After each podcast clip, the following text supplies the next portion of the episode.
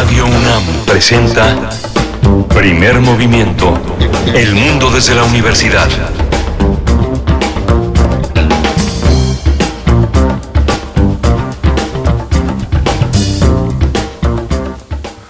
Hola, buenos días. Ya es lunes y es lunes 9 de agosto, son las 7 de la mañana con dos minutos. Le doy la bienvenida a los eh, amigos de la Radio Universidad de Chihuahua que como todos los días de lunes a viernes nos unimos en una sola frecuencia en Ciudad Cuauhtémoc, Ciudad Juárez y la gran ciudad de Chihuahua todos los días de 6 a 7 en el horario local, de 7 a 8 en el horario de la Ciudad de México. Socorro Montes está al frente de los controles técnicos allá en Adolfo Prieto 133, con Frida Saldívar en la producción ejecutiva y Violeta Berber en la asistencia de producción. Le doy los buenos días a Berenice Camacho. Buenos días, Berenice. Buenos días, Miguel Ángel Quemain. Muy buenos días en esta mañana de lunes 9 de agosto. Cada vez más frescas las mañanas, al menos aquí en Ciudad de México. Les saludamos hoy, hoy que es el inicio del ciclo escolar 2021-2022 en la UNAM. Iniciamos de manera virtual las clases. Una vez más, pues así inicia en estas condiciones un nuevo ciclo. Felicidades a todos los que se integran a esta comunidad universitaria y bueno, mucha suerte y los mejores deseos para este inicio aquí en la UNAM. Pues bueno, tendremos hoy para el programa de esta mañana eh, la conversación sobre los esfuerzos de recuperación y conservación de las especies, el reino eh, fungi y la lista verde de especies que se están salvando gracias a este tipo de esfuerzos. Vamos a conversar con el doctor Ricardo García Sandoval, profesor de la Facultad de Ciencias de la UNAM, eh, colabora con la Unión Internacional para la Conservación de la naturaleza, en la evaluación del riesgo de extinción de espacios de hongos. Así es que, bueno, vamos a ver de qué se trata y cuáles son los alcances de este tipo de esfuerzos. Y vamos a tener en la sección de la música del mundo desde México, la UNAM como motor indispensable para la promoción de la cultura y de la música. El tema lo trata eh, Teo Hernández, él ha sido eh, quien ha eh, documentado toda la toda la parte eh, de la música clásica, la música sonora, la música popular mexicana y en este rescate de archivos que ponen eh, de frente la necesidad de conservar un gran repertorio que esté al alcance pues de todos los músicos del orbe. Por supuesto.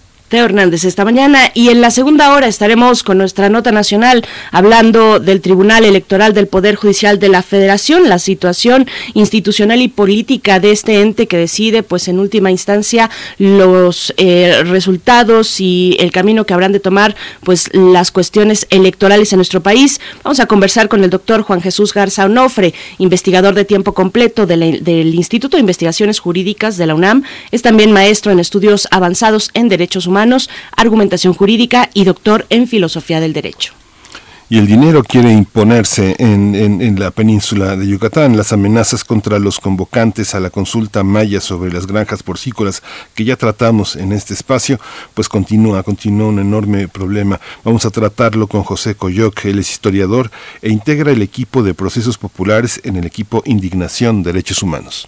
Hoy la poesía necesaria, tendré el gusto de compartirla con ustedes después de las 9 de la mañana, por ahí de las 9.05 estaremos eh, compartiendo poesía para, para todo el auditorio de primer movimiento. Y en el marco del Día Internacional de los Pueblos Indígenas vamos a tratar el tema, cómo, cómo, en qué situación estamos, cuál es la situación actual con el abogado y docente, el maestro Leumín Gómez Girón. Él es hablante de lengua tzetzal, es defensor comunitario en busca del desarrollo y la participación de los pueblos indígenas en la, en la política pública democrática. También va a estar con nosotros la licenciada María América Huerta Espino. Ella es habitante de la comunidad Nahuatzin, ella es eh, de la, en la meseta Pura Pechá, en Michoacán. Ella es defensora del territorio y de los derechos de las comunidades indígenas. Participa en la organización Mujeres de, Lucha en la, en la meseta Purepecha. Por supuesto, bueno, no dejar a nadie atrás, los pueblos indígenas y el llamado a un nuevo contrato social es el tema eh, de este año en la conmemoración internacional de los pueblos indígenas que desde 1994 instauró la ONU. Así es que, bueno, un día importante también para este propósito. Vamos en este momento con información internacional y nacional también, por supuesto, sobre la COVID-19. COVID-19. Ante la pandemia, sigamos informados. Radio UNAM. Al actualizar el semáforo epidemiológico COVID-19, la Secretaría de Salud informó que siete entidades estarán en el color rojo de este semáforo, entre ellas la Ciudad de México, 15 en color naranja, 9 en amarillo y una en verde. En, en el caso de la Ciudad de México, la jefa de gobierno, Claudia Sheinbaum, dijo que la capital del país se mantendrá en el color naranja. Mediante un comunicado, el gobierno capitalino aclaró que se, que se mantiene naranja y únicamente puede cambiar la situación en caso de que los indicadores relacionados con hospitalizaciones de COVID-19 y positividad por enfermedad se modifiquen. La Secretaría de Salud informó que en las últimas 24 horas se registraron 172 nuevos decesos por esta enfermedad, por lo que el número de fallecimientos aumentó a 244.420. De acuerdo con el informe técnico que ofrecieron ayer las autoridades sanitarias, en este mismo periodo se registraron 7.573 nuevos contagios, por lo que los casos confirmados acumulados aumentaron a 2.971.817, mientras que las dosis de las diferentes vacunas aplicadas contra COVID-19 ya suman 71.654.978. Los casos activos que se estiman en todo el país por la Secretaría de Salud son 100 139.361. Y en información internacional, en China, las autoridades de la ciudad de Wuhan concluyeron la operación masiva de detección de COVID-19 tras el surgimiento de múltiples casos más de un año después de que el virus fuera detectado por primera vez en esa región. Desde el martes pasado, el gobierno chino aplicó pruebas a más de 11 millones de personas. De acuerdo con la agencia de noticias Xinhua, la ciudad registró el sábado 37 infecciones locales de COVID-19 y contabilizó a 41 portadores asintomáticos del virus en la última ronda de pruebas. Así es, bueno, para información de la Universidad de la UNAM, eh, la Universidad Nacional Autónoma de México comenzará, como ya comentamos, el ciclo escolar 2021-2022 este lunes 9 de agosto, el día de hoy, en la modalidad de educación a distancia. A través de un comunicado, nuestra Casa de Estudios informó que las escuelas y facultades podrán solicitar la presencia del alumnado de los diferentes años escolares en grupos reducidos y en forma escalonada una vez transcurridas tres semanas consecutivas de que el semáforo sanitario haya permanecido en color verde. De acuerdo con los lineamientos generales para el ciclo escolar 2021-2022, en tanto el estudiantado no haya sido vacunado, la asistencia presencial será voluntaria y las actividades académicas a las que puedan ser convocados las determinarán previamente los consejos técnicos respectivos. La UNAM recordó que, de acuerdo con las necesidades de servicio y atención de las entidades académicas y dependencias universitarias, el personal académico y administrativo se reintegrará a sus actividades de manera gradual y progresiva.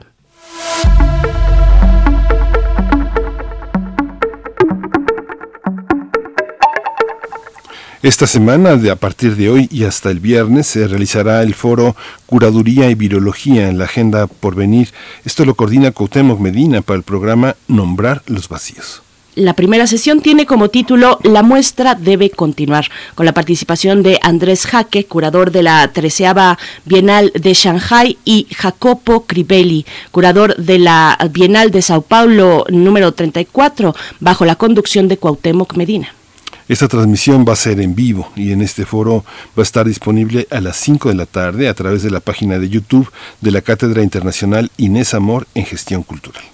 Bien, pues nos vamos en este momento con algo de música. Ahora que estamos en la conmemoración de los pueblos indígenas, pues a lo largo de esta mañana tendremos música precisamente original de los eh, pueblos indígenas, algunos eh, pues eh, muestras, digamos, de la música que se produce en los pueblos originarios de este país. Le toca el turno a Lumaltok. Por supuesto, les invitamos antes que nada a escribirnos en nuestras redes sociales, a ponernos en contacto a través de esas vías sociodigitales, arroba P Movimiento, así estamos en Twitter, primer Movimiento UNAM en Facebook, díganos cómo inician este ciclo escolar.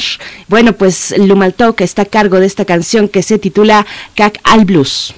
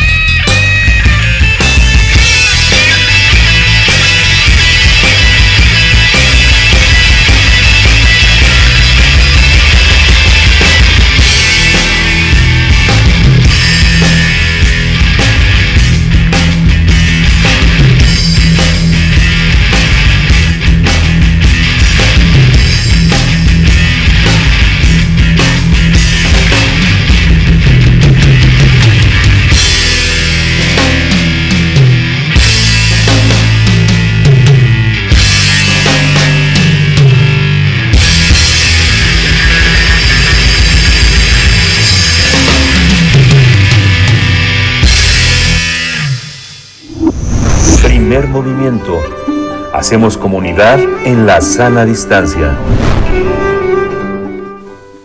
De acuerdo con un artículo publicado en la revista Conservation Biology, se dio a conocer el estatus verde de las especies de la Unión Internacional para la Conservación de la Naturaleza. En este se establece un nuevo marco de referencia para evaluar qué tan cerca está una especie de ser ecológicamente funcional en toda su área de distribución y cuánto se ha recuperado gracias a las acciones de conservación. En este informe, donde colaboran más de 200 especialistas, se destaca la necesidad de evaluar la recuperación de especies y el impacto de la conservación, luego de que en 2012 la Unión Internacional para la Conservación de la Naturaleza convocó al desarrollo de una lista verde de especies para evaluar el progreso de las especies hacia la recuperación. En este documento se presenta la evaluación preliminar de 181 especies, desde la paloma rosada que se salvó de la extinción por medio de medidas de conservación hasta el lobo gris, especie que va en un camino prometedor hacia la recuperación de su distribución histórica. Uno de los especialistas dijo que hasta ahora comprendieron que el verdadero éxito sería revertir el declive, hasta el punto en que los animales, los hongos, las plantas cumplan sus funciones ecológicas en toda su área de distribución, donde no solo sobrevivan, sino prosperen. Por ejemplo, la conservación de los hongos es importante porque recubren las raíces, incrementando la capacidad de absorción de agua y nutrientes en los árboles. Además contribuyen de manera decisiva en la vitalidad y desarrollo de los bosques. Básicamente, sin la ayuda de los hongos, los árboles tendrían aún más dificultades para sobrevivir en unas condiciones cada vez más áridas. Pues esta mañana vamos a conversar sobre el reino fungi y la lista verde de la Unión Internacional para la Conservación de la Naturaleza. Y este día nos acompaña aquí en primer movimiento el doctor Ricardo García Sandoval. Él es doctor en ciencias por la UNAM con cuatro años de experiencia postdoctoral, dos de ellos en Conavio, elaborando el Catálogo Nacional de Hongos. Colabora con esta, eh, bueno, esta Unión Internacional para la Conservación de la Naturaleza, la, la USIC.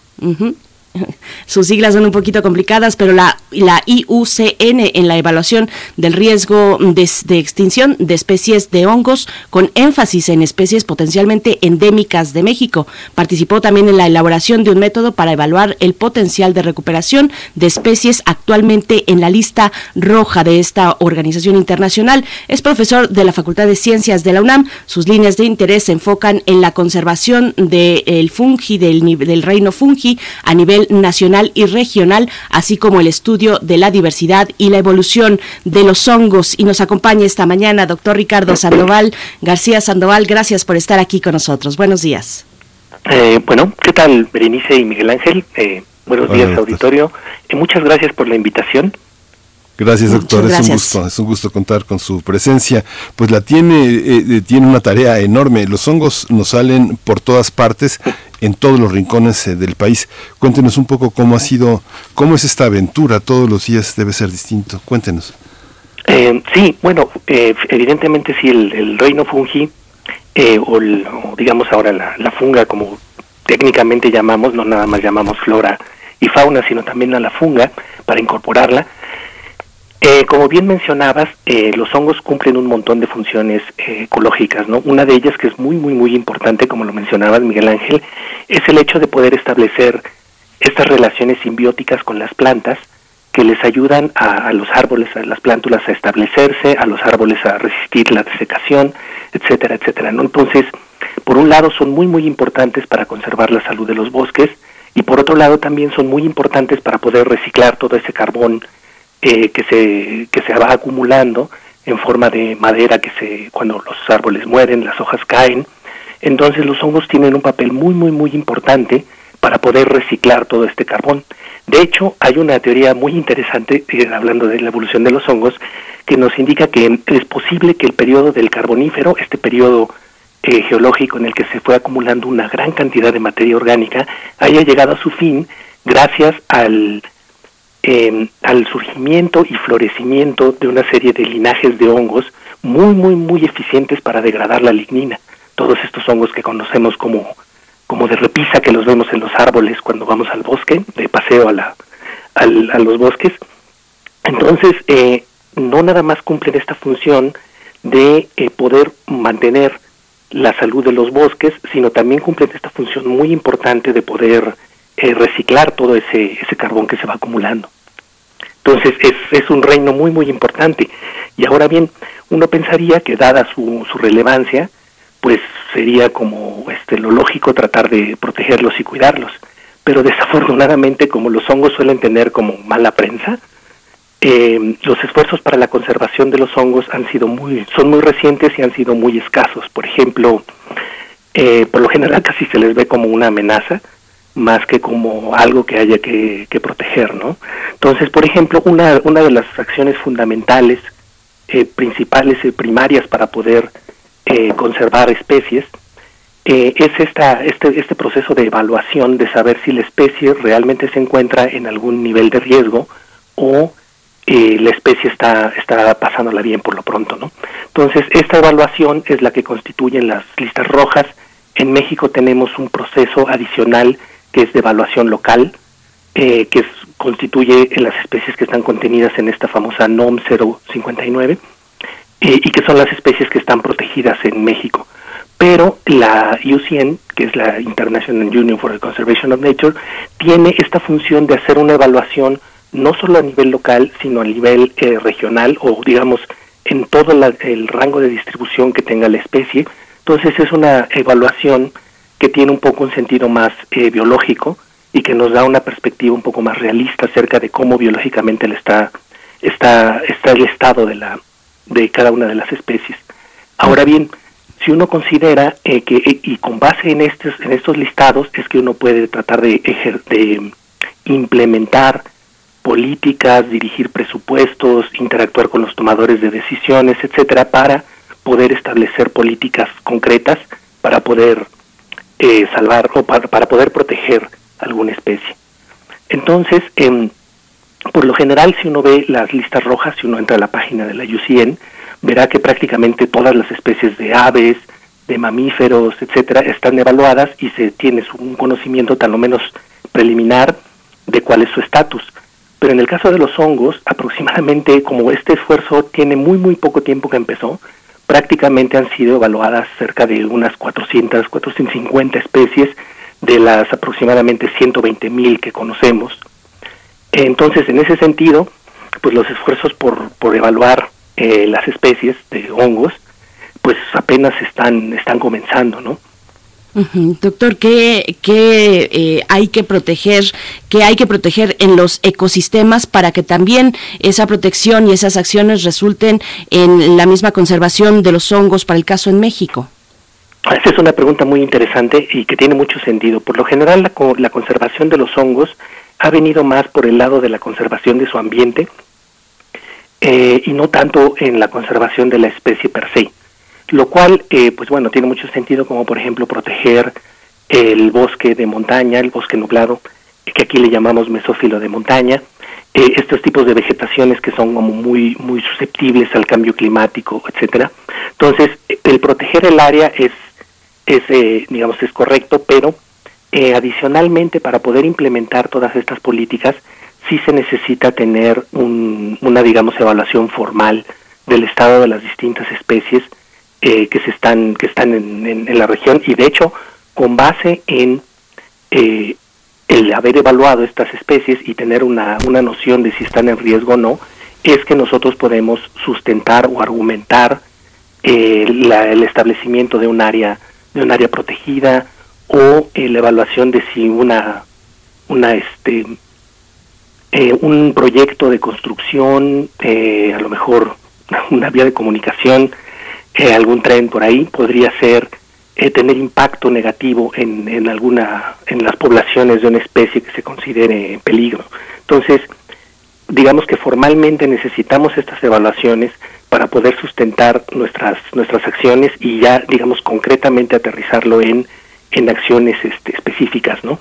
Adicionalmente, existe este tratado internacional que es la CITES, que es el que regula el tráfico o, el, movimiento de productos relacionados con especies en riesgo. Entonces, para poder participar de esos tratados y poder ser parte de, digamos, engarzarnos en ese tipo de, de, acciones, es necesario tener la evaluación de, las especies, ¿no?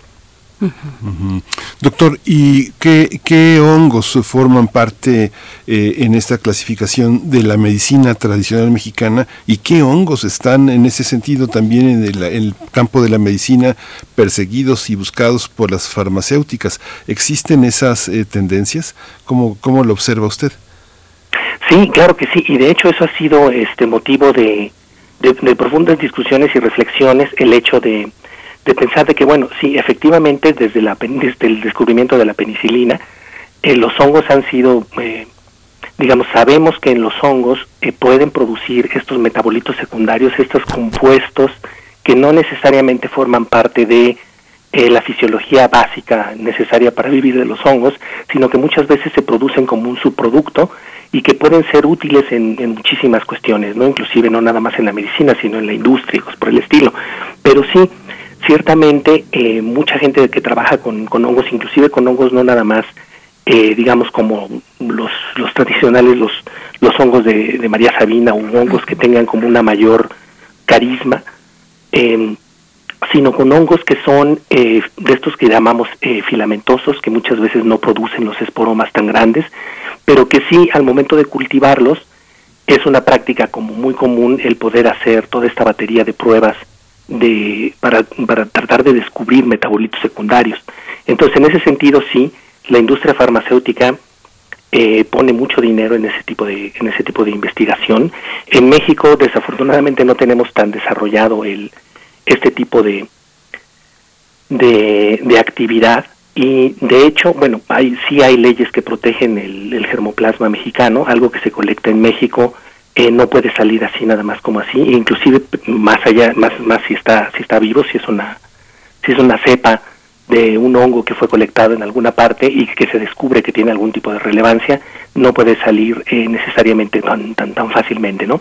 Para eso necesitamos estos mecanismos como por ejemplo las CITES, ¿no? Y eh, adicionalmente hongos que son, que son, digamos, que tienen esta relevancia que pueda, que pueda ser digamos, tener un impacto por su porque la gente los esté buscando por, con algún fin, muchas veces alimenticio, como por ejemplo eh, estos hongos que son muy parecidos a, a, estos hongos que son, son muy consumidos en Oriente y que en México, a pesar de que no tenemos la distribución exactamente de los mismos hongos, tenemos hongos que son muy semejantes y que pueden ser colectados y exportados en grandes cantidades, lo cual puede tener un impacto en la salud de las poblaciones. Eh, adicionalmente, hongos que tengan que ver con, con medicina, hay algunos, en especial este, algunos del género Ganoderma, estas especies que, que son como muy, muy duras, muy corriosas, que, que tienen un, sombrero eh, como laqueado en un rojo muy brillante, pero en realidad eso, eh, pues bueno, con investigaciones con respecto a la, a la evolución y a la clasificación de estas especies, nos hemos dado cuenta de lo que tenemos, que lo que tenemos en América no es exactamente la misma especie que se tiene en Asia y que es la que tiene un valor eh, o un uso médico mucho más extendido, ¿no? Aquí en México, más que utilizar los hongos para, para como un medicamento o como una medicina, como lo sería con muchísimas plantas, más bien los utilizamos para consumo, o sea, para como alimento, y eh, bueno, claro, muchas veces eh, los, los hongos son parte de eh, la cosmovisión de muchos de nuestros pueblos originarios, ¿no? Entonces, en ese sentido, estos hongos, en específico esos hongos, muchos del género silocibe, los hongos famosísimos de María Sabina, son icónicos de la micología nacional. Estos hongos necesitan una protección adicional porque además de ser un recurso valioso para el bosque, un recurso per se relevante, tienen un interés biocultural, tienen una interacción con, son parte de nuestra, de nuestra identidad.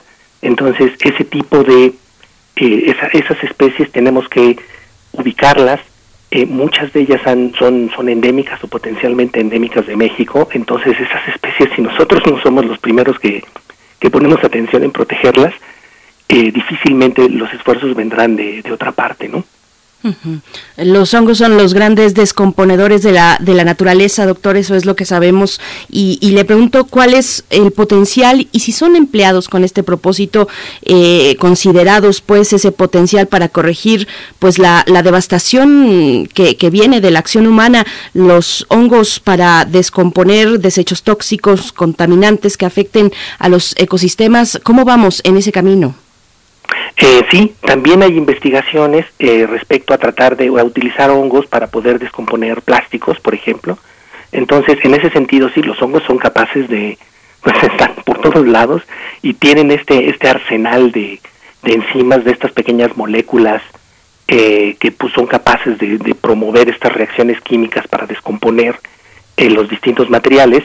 Entonces, los hongos tienen un arsenal de, enzimas, de moléculas capaces de descomponer, que es realmente asombroso, ¿no?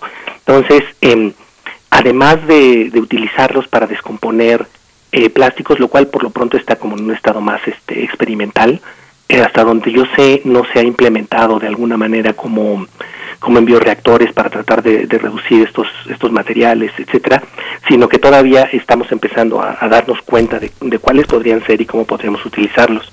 Y adicionalmente otra área que generó mucho interés era la capacidad de producir eh, también algún tipo como de biocombustible.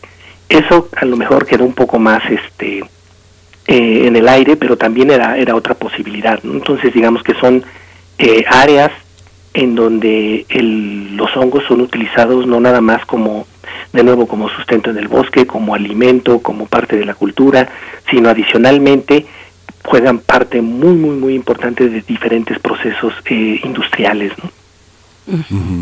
Esta, esta también, la, la, la, cuestión del catálogo nacional es importante, pero ¿cómo se inserta nuestro catálogo en un catálogo más general y cómo se, cómo, cómo se documenta este catálogo en función de las investigaciones que se hace sobre cada especie fungi?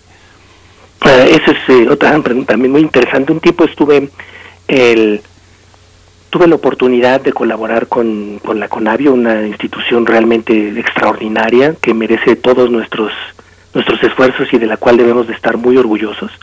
Eh, tuve la oportunidad de colaborar con ellos un par de años en la elaboración de este catálogo, el cual se hacía primero con base en eh, los registros generados por, por la Conavio a través de proyectos de investigación que ellos habían financiado y posteriormente eh, lo empezamos a ensamblar también con bases de datos eh, de colecciones públicas, ¿no? Muchas veces eh, cuando uno piensa en una, en una colección científica, pues a lo mejor piensa en un, un, montón de, de, de, jarrones llenos de cosas exóticas en, en, líquidos de colores, pero en el caso de, de, los hongos y en el caso de los, de los herbarios y de los fungarios, como podríamos llamarlos ahora, a las colecciones científicas, eh, intentan documentar lo que hay en las distintas partes de en las distintas regiones de México.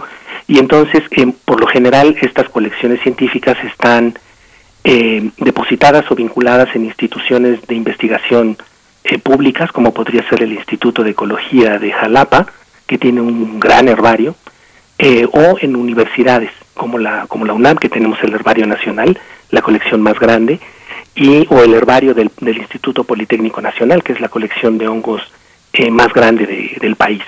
Entonces, eh, pero evidentemente el, la elaboración de esas, de, esa, de esas colecciones y su mantenimiento muchas veces, o más bien en la totalidad de las veces, eh, atraviesa por eh, carencias económicas y muchas veces de, de material, dinero, fondos, esfuerzos, etcétera, eh, lo cual genera que a veces no haya como bases sistematizadas y sea como muy difícil sacar esa información que está ahí porque simplemente están las cajas y los registros, pero no hay manera de tener acceso a ello y saber cuántas especies realmente están colectadas ahí. ¿no?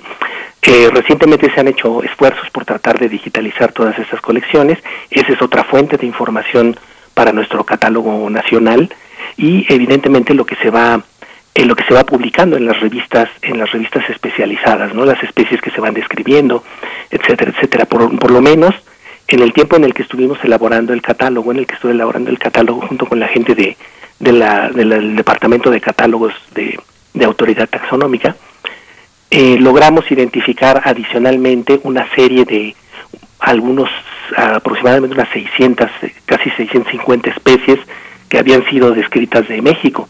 O sea, era otro, digamos, otra fuente de información, otro conjunto de especies que potencialmente, que solamente eran conocidas de México, que potencialmente son endémicas y que nosotros estábamos tratando también de, de, de, localizar, ¿no? Entonces, en algún punto llegamos a conocer, bueno, tenemos más o menos una idea de que deben haber reportadas de México más o menos unas 4.500, unas 4.500 especies de, de hongos. Eh, hay un, evidentemente, hay un sesgo en este conocimiento que tenemos de, la, de los hongos de México. Hay un sesgo hacia las especies como más carismáticas, digamos, eh, los champiñones eh, y sus parientes no los hongos eh, de este de este grupo que en su conjunto estos estos hongos que llamamos eh, técnicamente basidiomicetos son que incluyen inclusive hasta el huitlacoche, ¿no? Entonces el huitlacoche y el champiñón son parientes más cercanos entre sí. Eh, este grupo constituye más o menos como el treinta y tantos por ciento de los hongos que conocemos a nivel mundial, pero en nuestro catálogo o en el conocimiento que tenemos de los hongos en México representan casi como el 60% de las especies. Entonces, eso quiere decir que hay un montón más de diversidad aquí que no hemos estado buscando porque no tenemos la cantidad de gente necesaria ni los recursos eh, eh, disponibles para, para hacerlo, ¿no? Y bueno, y ahora si a eso sumamos la, las condiciones de, de, inseguridad que hay en el país, salir a colectar eh, al, al bosque sí es como, como un poco más, más complicado, ¿no? Por supuesto. Doctor, eh, ¿por, qué tienen esa mala prensa? Nos decía eso, los hongos tienen o suelen tener mala prensa. ¿Por qué les tememos? Eh, hay personas también que los encuentran fascinantes y que los estudian o los conservan incluso en los bordes de lo académico, más como grupos de aficionados que se dedican a esa tarea. ¿Cómo, cómo tener un mejor entendimiento de, este reino y, por qué esa, esa mala prensa que nos comentaba? Sí, sí, efectivamente. Eh, por, ejemplo, eh, hace aproximadamente, que será a partir de unos 12 años, 10 años tal vez, empezó esta especie como de, de, plaga de un hongo que se llama eh, Batrachochitrium, que es un hongo, son unos hongos fascinantes, son, son unos hongos de, de estos grupos que llamamos eh, tempranamente divergentes, no son, son grupos muy, muy, muy, muy antiguos, y estos hongos tienen la capacidad de vivir en el agua. Entonces tienen eh, lo que es, tienen este, sus esporas de reproducción sexual son esporas que tienen eh, un flagelo. Entonces tienen esta especie como de cola que les permite nadar en el agua, lo cual pues evidentemente es muy conveniente y tienen un montón de adaptaciones para vivir ahí. Entonces estos hongos suelen, eh, o, desafortunadamente suelen, eh, vivir en la, en la piel, en la parte esta mucosa de la piel de muchos anfibios, y crecen ahí y prácticamente los asfixian. Entonces, este grupo de hongos ha sido es el responsable de, de, un, de, un decremento en las poblaciones de anfibios, pero que se dio rapidísimo, ¿no? Y entonces, y, además con la posibilidad de que ahora la, podemos viajar en avión y se mueven eh, las especies como muchísimo más rápido que lo harían de manera natural, entonces empezó a impactar severamente eh, en las poblaciones, ¿no? Entonces, en algún momento, inclusive en una especie, en una de estas revistas especializadas, de las más famosas en, en asuntos científicos, que es eh, la revista Science, la primera portada, la portada era un pobre, una pobre rana muerta, ¿no? Y el encabezado decía, temamos a los hongos, ¿no? Entonces, ese tipo de, de mala prensa, eh, y por claro, por ejemplo, ahora recientemente, con, con este con toda esta serie de noticias y algunas de ellas fake news que con respecto o relacionadas con el hongo negro, no este hongo eh, pariente de este hongo que es básicamente son especies del género mucor, que es un género que prácticamente está todo el tiempo cerca de cerca de nosotros, es el típico hongo del azúcar, este hongo que crece rapidísimamente, que solo tiene la capacidad de, de comer carbohidratos, azúcares sencillos, entonces, por ejemplo, si se nos cae el pan atrás del refrigerador o algo así, entonces cuando le damos, cuando movemos para limpiar bien y lo encontramos, eh, es muy probable que ahí hayan eh, mucorales. Eh, también cuando a veces abrimos una mermelada vieja o algo así, es probable que el mucor ya nos haya ganado y se la esté comiendo, ¿no? Entonces, eh, estos hongos están todo el tiempo alrededor de nosotros, cumplen funciones de degradación y son los primeros en las sucesiones ecológicas cuando algo se empieza, cuando algo se muere, un este un bicho o algún frutas, etcétera, etcétera, ¿no? Pero eh, la gente de repente por, por estas este, noticias que muchas veces no son eh, no son realistas, digamos que exageran, como dirían algunos clásicos, eh, la gente empieza eh, como a tener este esta serie de esta suerte como de miedo que realmente es irracional eh, y eso le ha generado como mucha mala prensa a los hongos, ¿no? Más allá de tener noticias en las que digamos, ah, pues bueno, estos hongos son importantísimos culturalmente o estos hongos en específico estas especies son capaces de ayudar al establecimiento de plántulas en el bosque, etcétera. Las noticias que tenemos que salen en la prensa son son como más más terribles, ¿no? claro. Sí, doctor, ¿y tenemos alguna en esta lista verde de especies que se están salvando gracias a los esfuerzos de recuperación? Eh, ¿Las personas eh, comunes y corrientes podemos hacer algo? ¿Las personas que no somos científicos, que no estamos en ese tenor, eh, podemos hacer algo? Yo me doy cuenta que gran parte de los niños de todas las edades, hasta los 12, 13 años, son grandes observadores de lo que pasa en camellones, parques, bosques, son todo el tiempo los ojos diferenciadores frente a los ojos homogéneos que se nos van haciendo con la edad, con la indiferencia, con, con la influencia también de lo que vivimos. Sí, esa es una esa es una pregunta y una observación muy interesante y tiene que ver también con eh, con lo que con lo que mencionaba eh, Berenice hace un momento acerca de la ciencia ciudadana. Sí, efectivamente, bueno, no tanto en México, pero por ejemplo en Estados Unidos hay realmente asociaciones de entusiastas de los hongos que, eh, acompañados por lo general de gente más vinculada a la academia, suelen hacer em, más eh, reuniones, de salir a colectar, hay discusión muy, muy, eh, como muy, de muy buena calidad entre el conocimiento que pueden tener estas personas que no necesariamente son, son biólogos ni micólogos profesionales, sino que simplemente son aficionados, ¿no? En México, eh, posiblemente a partir de los últimos cuatro o cinco años, ha habido también un poco más de interés en organizar algunas caminatas y cosas por el estilo, pero todavía es eh, un poco más, eh, más de tipo turístico que de tipo de, gente que esté realmente como más, que tenga un interés más en el, digamos, más desarrollado en el conocimiento, digamos, más formal de los hongos, ¿no? Pero lo que sí tenemos también disponible en México y que está vinculado también con, otras iniciativas fuera, fuera de México es esta página de la Conavio que se llama El Naturalista. Entonces el naturalista no es exclusivo de hongos, pero sí es una página, es un portal que nos permite que eh, cualquier afición, cualquier persona aficionada a la naturaleza, salir a caminar, etcétera, puede eh, registrarse con su teléfono y ya como los teléfonos pueden hacer un montón de cosas, entonces puede tomar eh, una fotografía de alguna colecta que haga de un hongo o de una planta o de lo que sea que, que, sea de su interés, subirla en el portal y recibe retroalimentación eh, de, para poder identificarla, para poder saber qué especie es, recibe retroalimentación de especialistas en los grupos o de gente también vinculada a la Conavio, etcétera, etcétera. Esto nos, puede, nos ayuda tremendamente para poder tener, acercarnos a este catálogo global de todas las especies de México y poder contribuir a generar estos reportes de distribución. Muchas veces eh, los reportes no, no, tendrán a lo mejor eh, algún ejemplar como de respaldo, como si fuera una colección formal o un reporte formal, pero sí son, digamos, avistamientos de, eh, de especies y la gente puede contribuir, no necesita ser ningún ningún profesional ni nada por, ni ni tampoco tener una, una cuenta en una, institución educativa o algo por el estilo, sino simplemente te registras y empiezas a, contribuir, ¿no? Entonces, esta es una manera en la que, digamos, desde la ciencia ciudadana se puede contribuir en la generación del conocimiento de qué es lo que tenemos y dónde está, que digamos es una de las primeras preguntas básicas, básicas de cualquier persona que estudia la, diversidad, ¿no?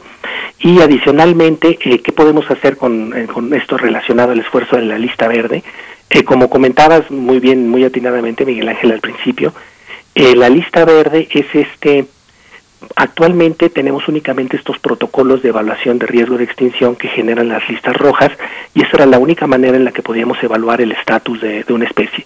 Si nosotros queríamos saber si había cambiado de categoría de riesgo, eh, o sea, si está muy amenazada, eh, si es vulnerable, si está amenazada simplemente, estas categorías que nos, eh, que nos ayudan a medir el riesgo en el que está una especie, si nosotros queríamos saber si se había movido de categoría, nosotros teníamos que volver a aplicar el mismo protocolo para evaluar, pero no existe en ese protocolo alguna manera de saber si hay algún esfuerzo que se está haciendo para la conservación y lo que es mucho más importante, saber si esos esfuerzos están funcionando porque eso es parte de, digamos, no nada más basta como que echar dinero y muchísimo trabajo en, en esfuerzos misceláneos, eh, que son muy loables, pero también necesitamos de alguna manera medir si lo que estamos haciendo está teniendo impacto para poder replicarlo en otros lugares.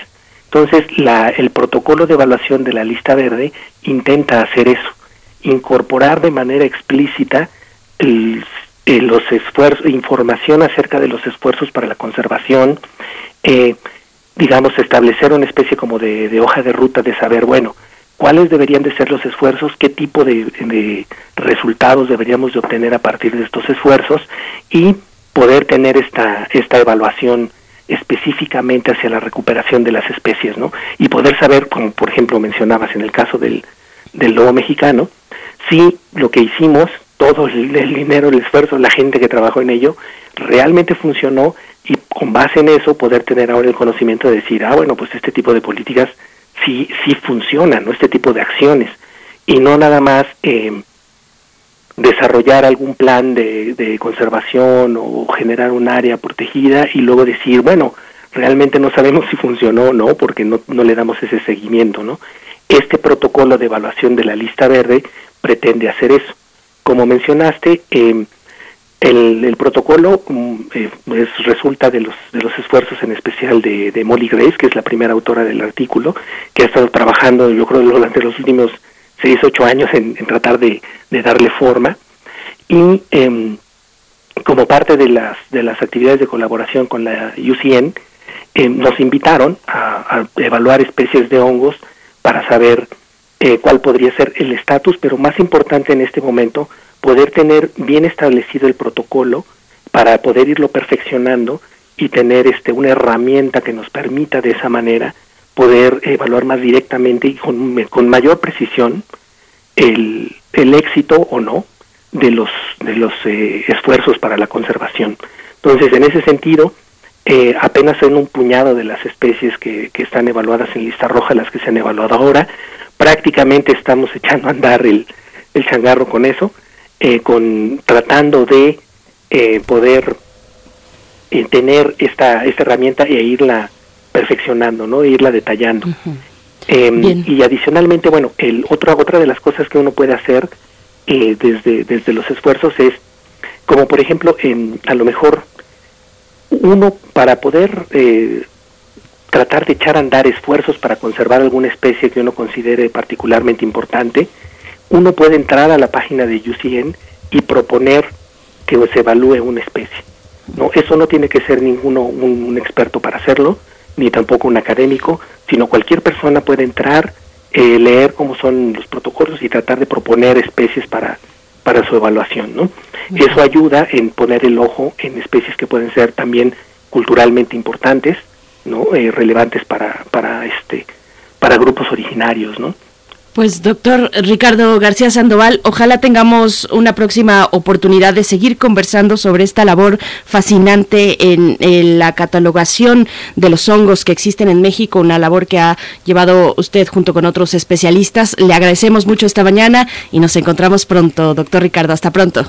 Muchísimas gracias por la invitación, Berenice, Miguel Ángel y a todos los radioescuchas.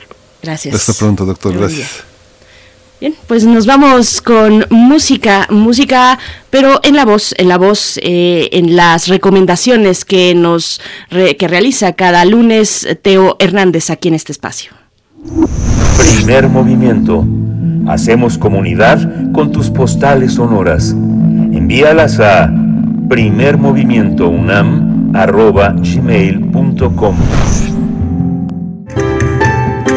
La música del mundo desde México.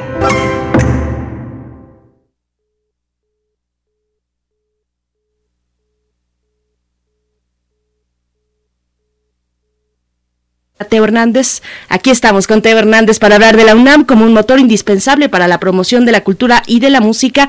Eh, esta presencia de Teo Hernández, ingeniero dedicado a soportes sonoros e investigador de música de concierto. ¿Cómo estás, Teo? Buenos días. A ver si nos escucha. Ahí, por ahí estás, Teo, querido. Sí, aquí estoy, aquí estoy. Ahí estás, bienvenido, bienvenido. Bueno, ya hacíamos esta presentación, así es que te escuchamos para hablar de la música como motor, la UNAM como motor indispensable para la promoción de la cultura y de la música. Los micrófonos son tuyos. Sí, exactamente. Mira, la, función de la música, Berenice y Miguel Ángel, es una función que eh, a lo largo de la historia ha, sido muy grande y ha, y ha ido en diferentes sentidos, ¿no? ha sentido para acompañar este momentos de dolor, para momentos de, tristeza, para momentos de celebración y creo que en este momento ustedes merecen una celebración, una celebración musical, porque eh, el programa Primer Movimiento es un es un programa que teje comunidad, es un programa que según su propia descripción en la página es el mundo desde la universidad los acontecimientos cotidianos desde el punto de vista de la cultura y las preocupaciones humanas, bajo la divisa no nos preocupa lo urgente, sino lo importante. Y aprovechando los enormes recursos que ofrece la academia, se tratan los eventos no desde la inmediatez y el vértigo, sino desde la reflexión y la mesura.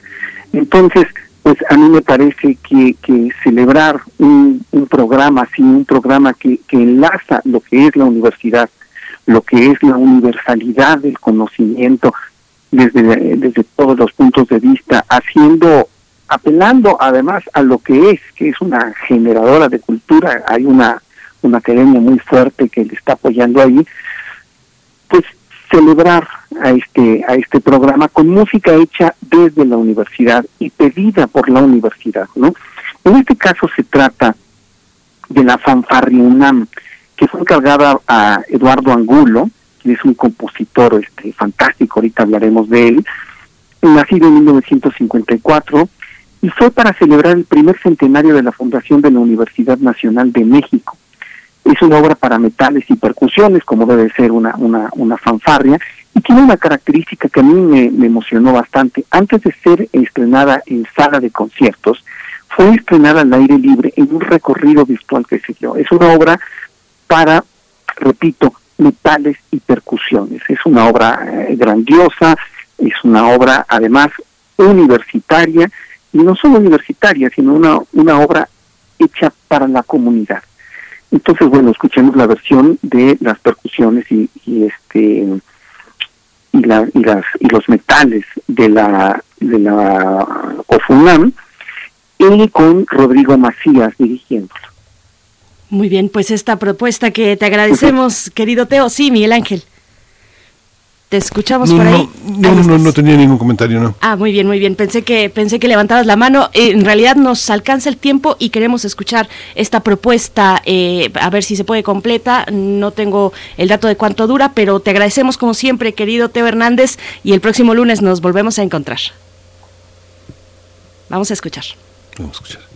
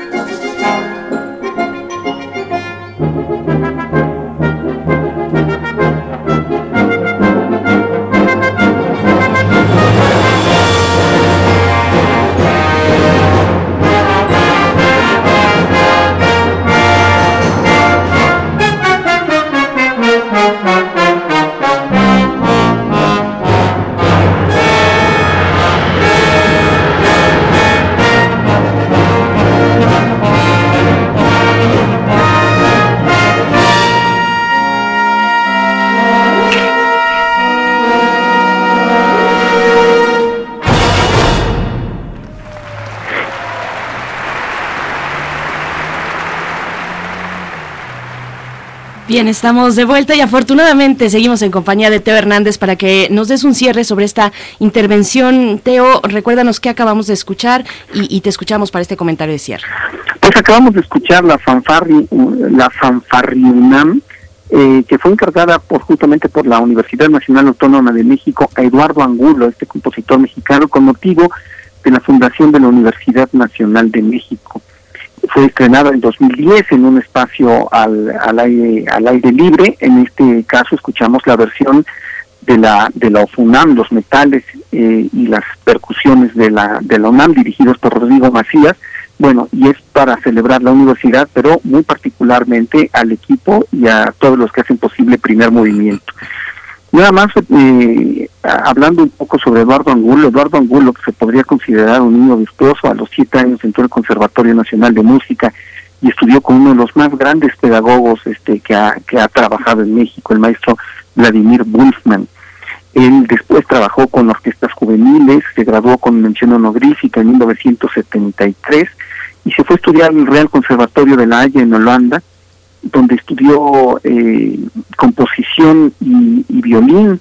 Él formó un cuarteto de cuerdas, este, es, eh, es, un gran violinista, pero a su regreso a México se ha dedicado básicamente a la composición y tiene casi toda su música editada en, en Alemania.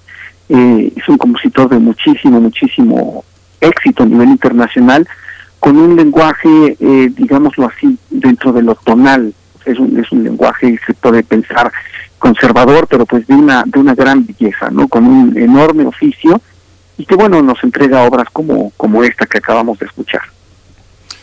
Pues Teo, pues muchas gracias por toda esta exposición. Realmente pensar la universidad desde ese territorio es interesante porque no solo es eh, la, eh, la, difusión de la música, sino la enseñanza y la creación, que son tres partes eh, que, conforman un todo, sobre todo de una institución que produce conocimiento y que lo difunde. Muchas gracias por estas lecciones, Teo. Muchas gracias. No, pues al contrario, los abrazo a todos ustedes. Muchísimas felicidades nuevamente y sigamos sigamos este, tejiendo comunidad a través de la música. Así sea.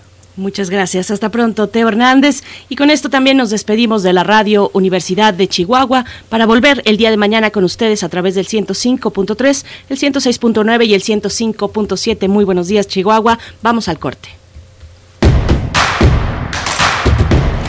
Síguenos en redes sociales. Encuéntranos en Facebook como Primer Movimiento y en Twitter como arroba PMovimiento. Hagamos comunidad.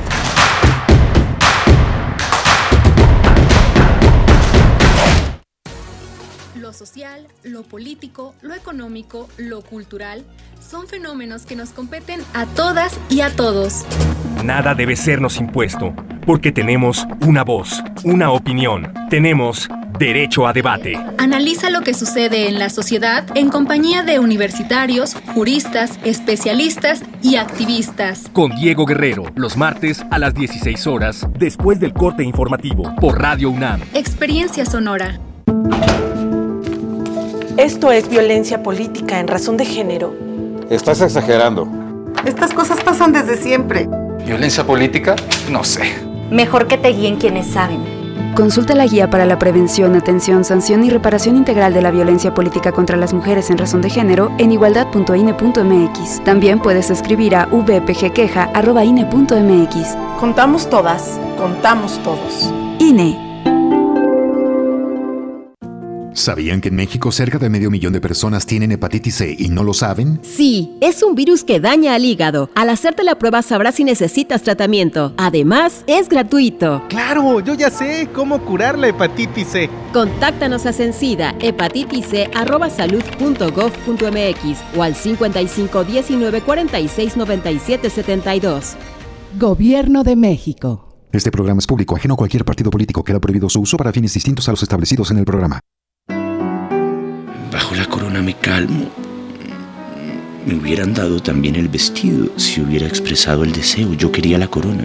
Yo quería tener la corona, no el vestido. Soy como soy, ¿comprendes? Expresé el deseo y recibí la corona. Simplemente complicado. Radiodrama de Thomas Bernhardt. Del archivo de la Bienal Internacional de Radio. sábado 14 de agosto a las 20 horas. Radio UNAM, Experiencia Sonora.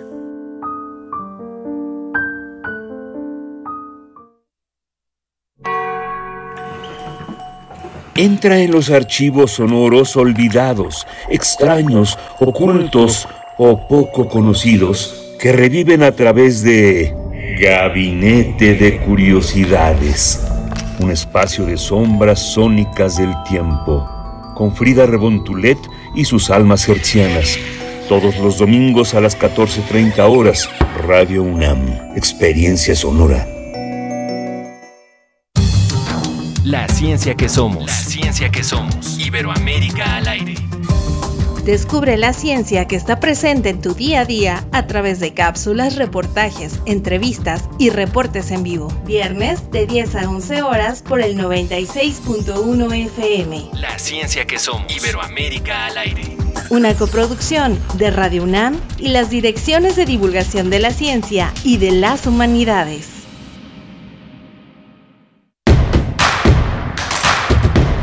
Encuentra la música de primer movimiento día a día en el Spotify de Radio UNAM y agréganos a tus favoritos.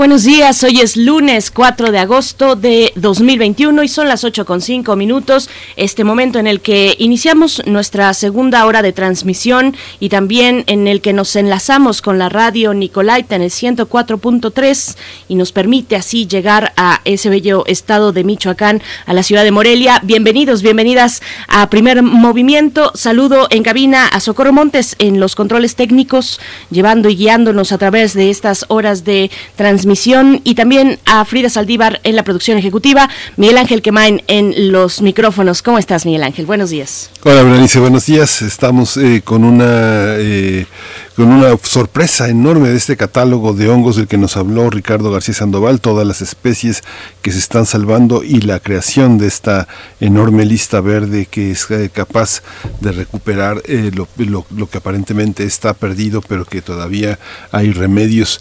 Hoy vamos a tener en la segunda hora de primer movimiento la crisis en el Tribunal Electoral, eh, justamente con el doctor Jesús Garza Onofre. Él es un especialista, es un investigador de tiempo completo en el Instituto de Investigaciones Jurídicas de la UNAM.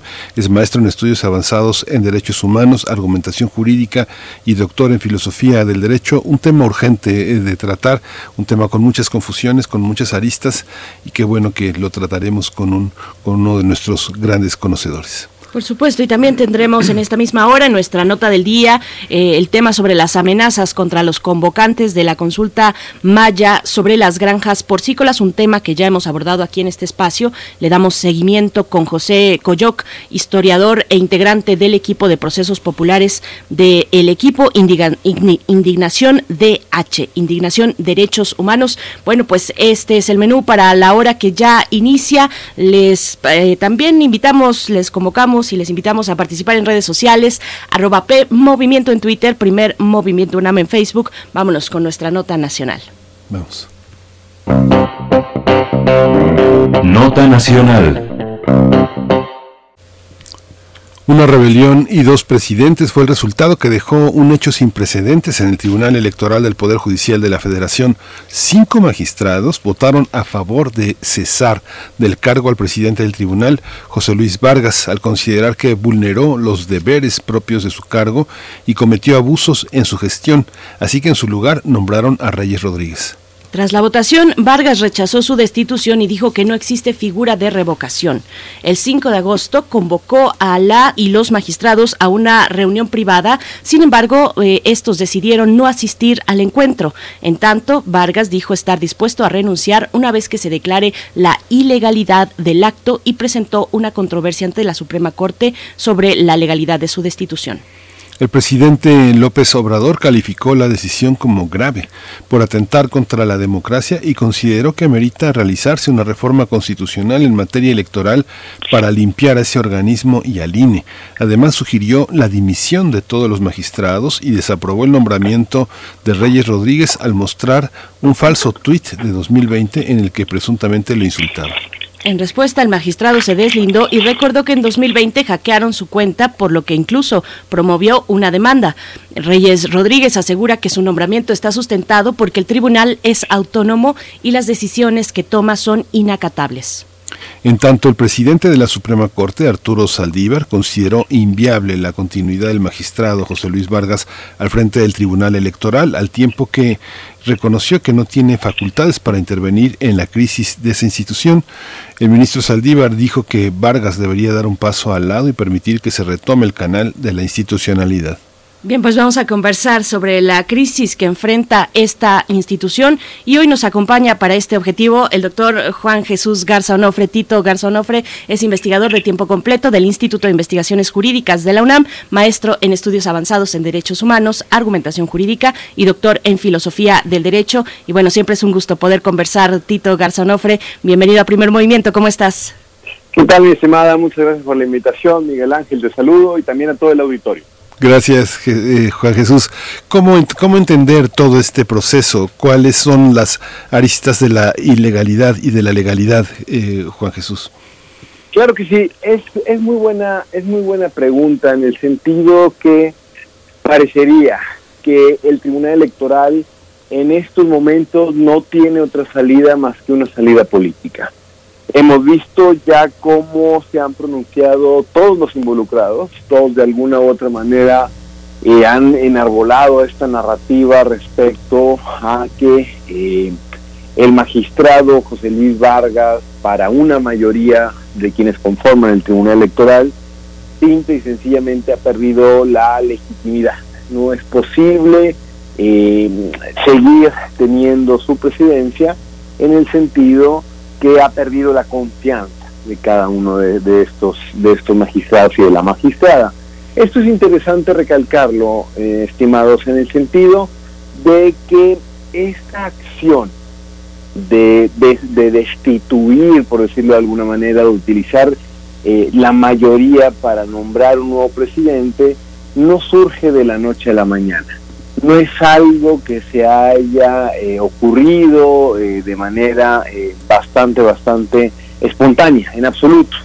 Una de las principales causas que alegan los magistrados disidentes es que la situación llevaba ya muchos, muchos meses en el que el magistrado José Luis Vargas actuaba de manera ilegal al realizar ciertos actos que ponen en entredicho la viabilidad del tribunal y su presidencia. Algunos, por ejemplo, eh, vemos como José Luis Vargas incluso eh, les faltó el respeto al tener algunas discusiones. En una ocasión recientemente, hace un par de semanas, les llamó como manada, de, se refirió efectivamente a los magistrados haciéndoles la alusión a una manada Después también no les había dado el uso de la voz, había cambiado los turnos para que se repartan proyectos.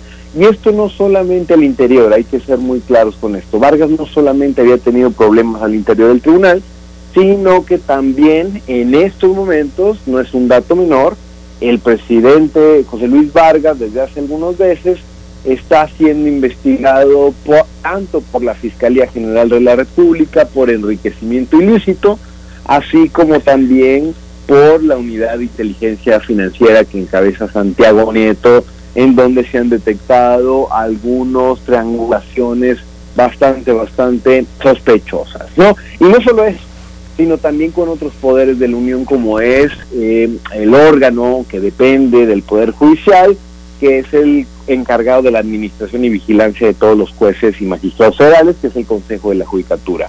Vargas estaba exigiendo que se le dotara de una nueva flotilla de camionetas blindadas y en ese sentido se peleó con la mayoría de los consejeros eh, de la judicatura. Esto nos habla de que en definitiva, eh, si bien tiene una faceta jurídica, que es actualmente la que Vargas está eh, destacando, ¿no? Y también el senador Monreal ha dado por ahí un espaldarazo, parecería que el tema político, como bien lo dijo el ministro presidente de la Suprema Corte, es inviable. Es inviable en el sentido de que cualquier órgano colegiado, no hay que olvidarlo esto, cualquier órgano colegiado que se encargue de dirimir asuntos jurisdiccionales indispensablemente requiere de un trabajo de todos sus integrantes. Cuando algunos de los mismos simple y sencillamente no se ponen de acuerdo, se insultan, empiezan a, eh, a realizar estrategias para poder ya llevar a cabo sus cometidos.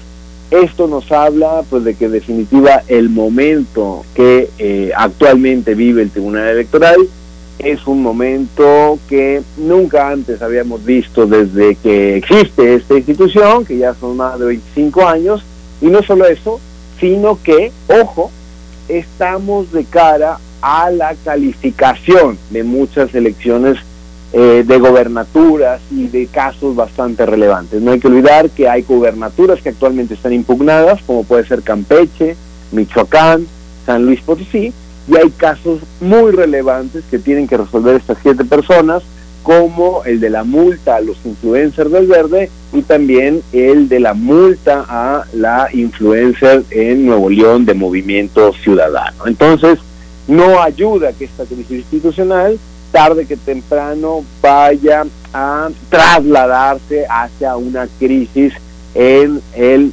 sistema democrático mexicano. En definitiva, esperemos que a la brevedad surja alguna solución más de índole política, porque jurídicamente parecería que el asunto no está avanzando. Está trabado, vemos al presidente de la Corte defendiendo a los cinco magistrados, vemos a Ricardo Monreal defendiendo a el magistrado Vargas y por el otro lado el presidente López Obrador que está eh, alegando, como bien escuchamos hace unos minutos, eh, una renovación completa. Esto pues tendremos que evaluarlo, veremos si es factible, si dan o no los números o no en, en diputados y senadores. Lo que pasa es que en los tiempos en la justicia electoral corren cada día y no hay que olvidar que en septiembre, inicio de octubre, primero de octubre, toman protesta muchos de los nuevos cargos. Entonces, generar ahorita una reforma profunda o mandar a todos los magistrados y magistradas a dormir, yo creo que sería bastante, bastante irresponsable en el sentido que en los próximos, en las próximas tres semanas se tienen que solucionar todas estas cuestiones. Tito Garzonofre, entonces tenemos una trama que tiene al menos tres componentes, lo político, lo institucional y lo jurídico o constitucional, digamos, respecto a las competencias de este órgano para destituir en su caso eh, o retirarle la confianza, a mí me suena al Parlamento inglés, retirarle la confianza al, presidente, pero ¿cómo, ¿cómo ves la cuestión institucional, la crisis institucional? ¿Se requiere cirugía mayor, como ha dicho el presidente? ¿Cómo, cómo ves los caminos para poder desahogar pues este gran nudo que ahora tiene encima y constituye el Tribunal Electoral en, nuestro país. No, en efecto, en efecto, eso yo creo que es una de las principales facetas que hay que traer a la mesa, o por lo menos a, a la discusión pública. El Tribunal Electoral no solo son siete personas que se encuentran despachando en la avenida Carlota Armero, en absoluto, en Ciudad de México, en la sala superior el Tribunal Electoral son miles de personas a lo largo de todo el país. ¿sí? En las mismas ponencias, en la misma sede institucional donde se encuentra la sala superior, está conformada por cientos de personas que responden a órdenes de un superior jerárquico que en este momento no se sabe a ciencia cierta quién es. En ese sentido, ya hemos visto cómo este grupo de, de, de disidentes, de magistrados que ha nombrado que ha tenido a nombrar a eh, Reyes Rodríguez como su nuevo presidente, ya generaron nuevos eh, nombramientos. Nombraron a un nuevo secretario general de acuerdo y también a una nueva subsecretaria eh, de este mismo puesto. En ese sentido, estas acciones tarde que temprano se van a poder impugnar. En ese sentido, imaginemos la indeterminación que, que, que existe a, en estos momentos eh, al interior del tribunal. Y no solo eso, hay que recordar que el Tribunal Electoral funciona, si bien con esta sala superior, también tiene seis salas especializadas a lo largo y ancho de toda la República. Tenemos Monterrey, Guadalajara, Calapa, Toluca, Ciudad de México, y tenemos una de carácter especializada para los temas de eh, sanciones de radio y televisión, de multas y demás. ¿no? Entonces, todos estos distintos magistradas y magistrados que están por todo México, ¿no? Eh, eh, que son casi casi 20, 18 magistrados y magistradas, pues son representados por un solo presidente. en estos momentos, cuando vemos este, este, este, esta situación que cada día parecería más, más enredada, pues en definitiva no abona la institucionalidad. Yo celebro que se quiera reformar al Tribunal Electoral, pero no con un borrón y cuenta nueva. Yo creo que el principal tema, y bien lo dijo el presidente López Obrador, habrá que hacer algunos matices, pero es cómo llegan estas personas ahí. Aquí no se puede alegar que unas personas son, son del PRI, son del PAN, son del partido eh, Morena. No, porque parecería que antes que responder a un partido político, responden a los intereses o al poder en turno. En ese sentido, si bien hubo magistrados que llegaron con el apoyo del PRI o del PAN, ¿no? Al día de hoy parecería que existe una clara identificación de algunos magistrados y magistradas con el partido Morena. En ese sentido, necesitamos generar mejores estándares de selección y de evaluación de los magistrados electorales, porque si no, esto es lo que va a pasar. Vamos a tener a personas que no saben trabajar en equipo, que no saben respetar decisiones de sus colegas, pero sobre todo que ante una crisis, porque no hay otra manera de decirlo, y parecerá que la palabra ya se ha trivializado y en cualquier momento la utilizamos para referirnos a cualquier problema. En absoluto, lo que estamos viviendo hoy en el Tribunal Electoral puede desencadenar en una crisis mayor. Si esto no solo, solo nos revela dos cosas. Lo primero, que las reglas, que las leyes que hacen funcionar esta institución están mal diseñadas, que hace muchísimo, muchísimo, eh, eh, es, de carácter urgente reformar y estructurar de mejor manera el sistema. No, no dice nada de cómo, qué pasaría ante estas situaciones. No, no, no se puede prever en la ley qué es lo que, qué es lo que ocurre ante una, una cosa así. Esto abonado a la segunda cuestión, que es quiénes accionan las reglas. No hay que olvidar que las reglas no cambian realidades por sí mismas. Las reglas no, no funcionan de manera automática. Lo que hace funcionar a las normas, a las leyes en este país, pues son las personas. Y cuando las personas tienen distintas interpretaciones, que es válido en cualquier democracia, que es la esencia propiamente del derecho, pero si esas personas, no estas interpretaciones divergentes que tienen sobre las reglas, simple y sencillamente se encargan de eh, no llegar a un acuerdo, no ceder, anteponer sus egos y sus intereses personales, pues en definitiva, quienes sale perdiendo es la ciudadanía. Quienes sale perdiendo son todas las personas que creen en un árbitro que se encarga de dotar de legalidad y certeza a todas las actuaciones en materia de derechos políticos electorales en este país. Los pendientes del tribunal eh, se tienen que resolver bajo la misma lógica. Lo que señala el presidente es, eh, es, reformarlo todo como borrón y cuenta nueva. No hay ningún reconocimiento dentro de la política que ha gestionado desde sus diferentes frentes, desde la Secretaría de Relaciones Exteriores, eh, Hacienda, la Secretaría de Gobernación, para pensar ah, esta, los fondos estatales, para generar una discusión distinta. Eh, Juan Jesús?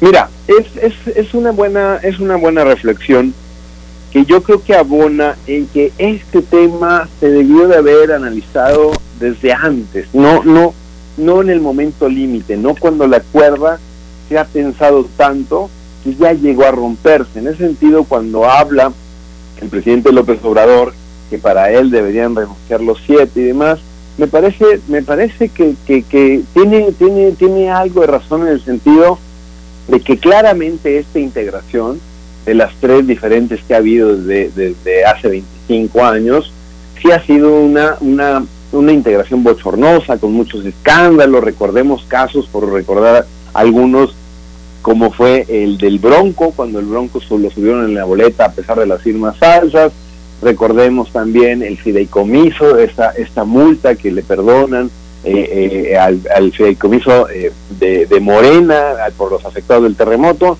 En fin, yo creo que en definitiva el trabajo para hacer una reforma electoral jamás debe ser en medio de una crisis, debe ser desde distintas ópticas, desde distintos momentos en el que simple y sencillamente el tema se discuta, el tema pueda tener en definitiva varias, varias reflexiones y sobre todo que eh, no puede ser que por estas siete personas, que al final del día son quienes dan la cara y quienes muestran las principales eh, eh, eh, cuestiones en materia electoral, eh, se olvide que detrás de las mismas hay muchísimas personas a lo largo de todo, de todo el país, ¿no?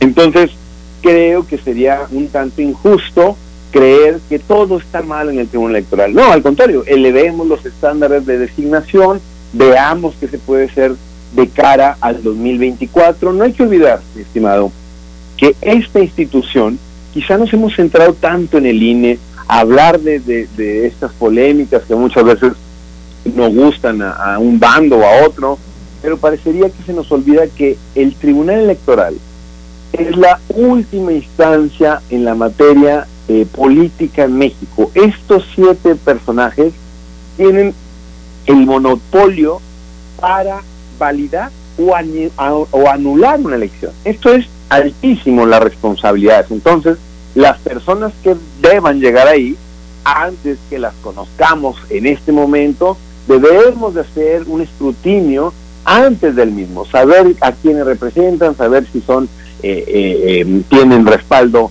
ético, cuáles son sus intereses, sus conocimientos, y parecería que el actual sistema de designación, que es a través de un examen y de ese examen después pasan a la Suprema Corte, la Suprema Corte manda unas propuestas, el Senado después elige de esas ternas, pues parecería que es insuficiente, responde más bien a una lógica de cuotas, muchas veces que así nos ha ido. Entonces, yo creo que es necesario en un primer momento salir de esta crisis institucional, ¿no? Antes de que se agrave y que no tengamos eh, gobernadores electos en el próximo mes de octubre. Y sobre todo, una vez pasado esto, hay que recordar que eh, la mayor actividad del, del Tribunal Electoral siempre es en años de elecciones.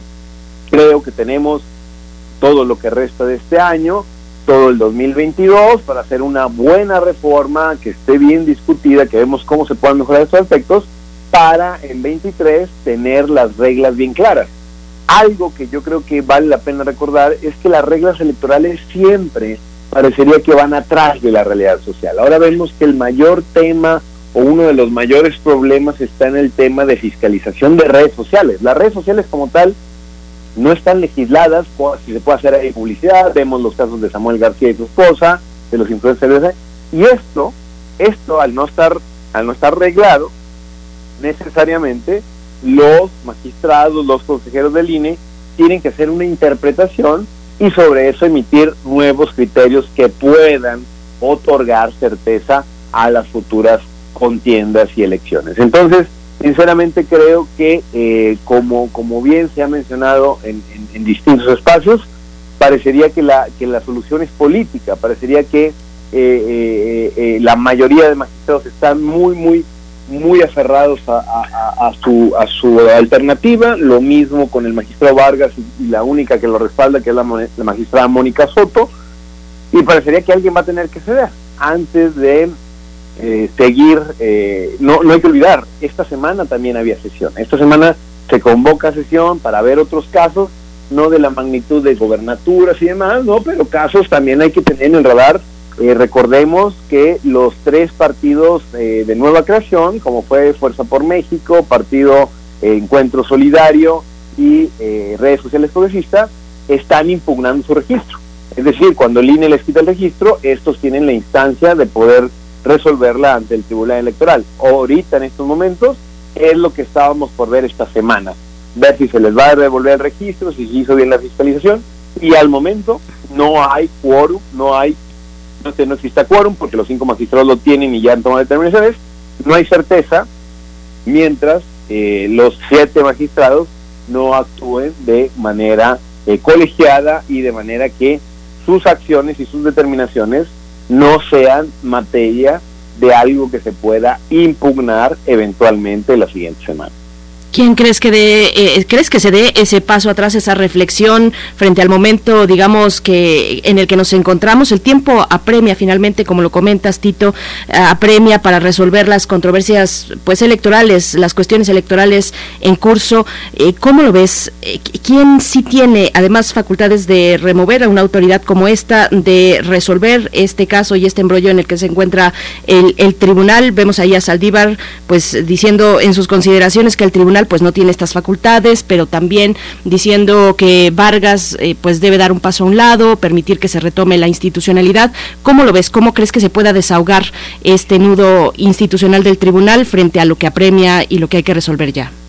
Mira, en definitiva, yo creo que una respuesta bastante, una salida bastante digna, eh, eh, yo creo que sería la inminente necesidad de que el magistrado Vargas renuncie por sí solo, al ver esta presión tanto del presidente del Poder Judicial, no, no es cualquier persona, es la máxima autoridad de los jueces en el país, ya le demostró a través de sus dichos que eh, eh, no hay condiciones, ¿no? Que más bien fue, fue un espaldarazo para el grupo disidente, porque al final del día es un grupo colegiado quien actúa en esas instancias, Parecería que una solución sensata sería la renuncia de, José Luis Vargas por sí mismo, porque eso también hay que decirlo.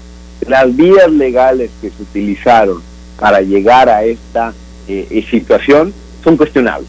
Yo no los tacharía de ilegalidad, pero son bastante cuestionables. Hay que hacer una interpretación muy amplia, no existe regla expresa, no hay una ley en el país, en la constitución, donde quieran, que te hable propiamente de que eh, esto es posible sin embargo, eh, parecería que eh, están eh, en, los extremos opuestos cada uno de estos bandos, donde la solución pues, tendría que ser a través de la ética, a través del diálogo, viendo que podrían negociar. Se ha mencionado en la misma conferencia de prensa de Saldívar que quizá, algunos, algunos reporteros preguntaron, que quizá una de las alternativas sería buscar una candidatura de transición, dijo el ministro Saldívar si bien eh, Vargas eh, ya no tiene el respaldo, parecería que eh, alguien tiene que solventar este proceso de, del junio pasado, este proceso electoral del junio pasado, y si bien Reyes parece que genera animadversión en algo, tendríamos que, que buscar una candidatura común. Entonces,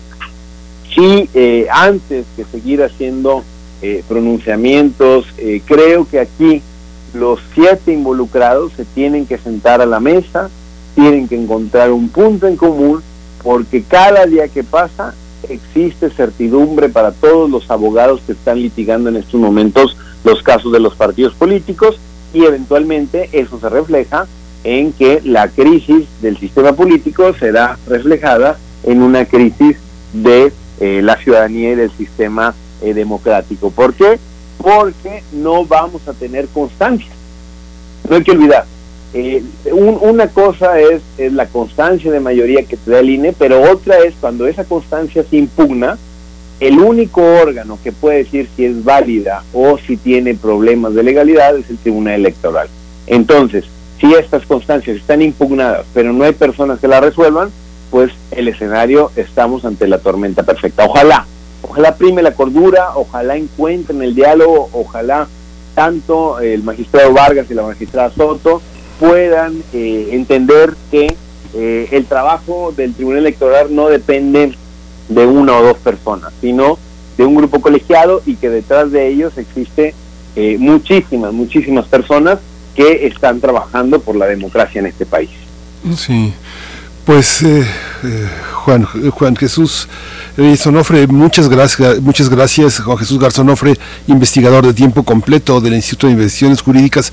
El panorama que ofreces pues es más complejo del que nosotros presentamos, así que bueno, nos, eh, nos, eh, nos, haremos con esta complejidad que es la riqueza justamente de la discusión democrática, la multiplicidad, la, la, la, dimensionalidad de los casos y no la, no, no la bidimensión. Muchas gracias, Juan Jesús, muchas gracias por esta mañana. No, seguimos al pendiente y un saludo a todo el auditorio de Primer Movimiento. Buen día. Gracias. Buen día, Tito. Hasta pronto. Pues bueno, vamos con música en este momento. Tutu Mu Yamane es la canción que vamos a escuchar a cargo de canto de Sauleme de la Cruz Santiago, 1995.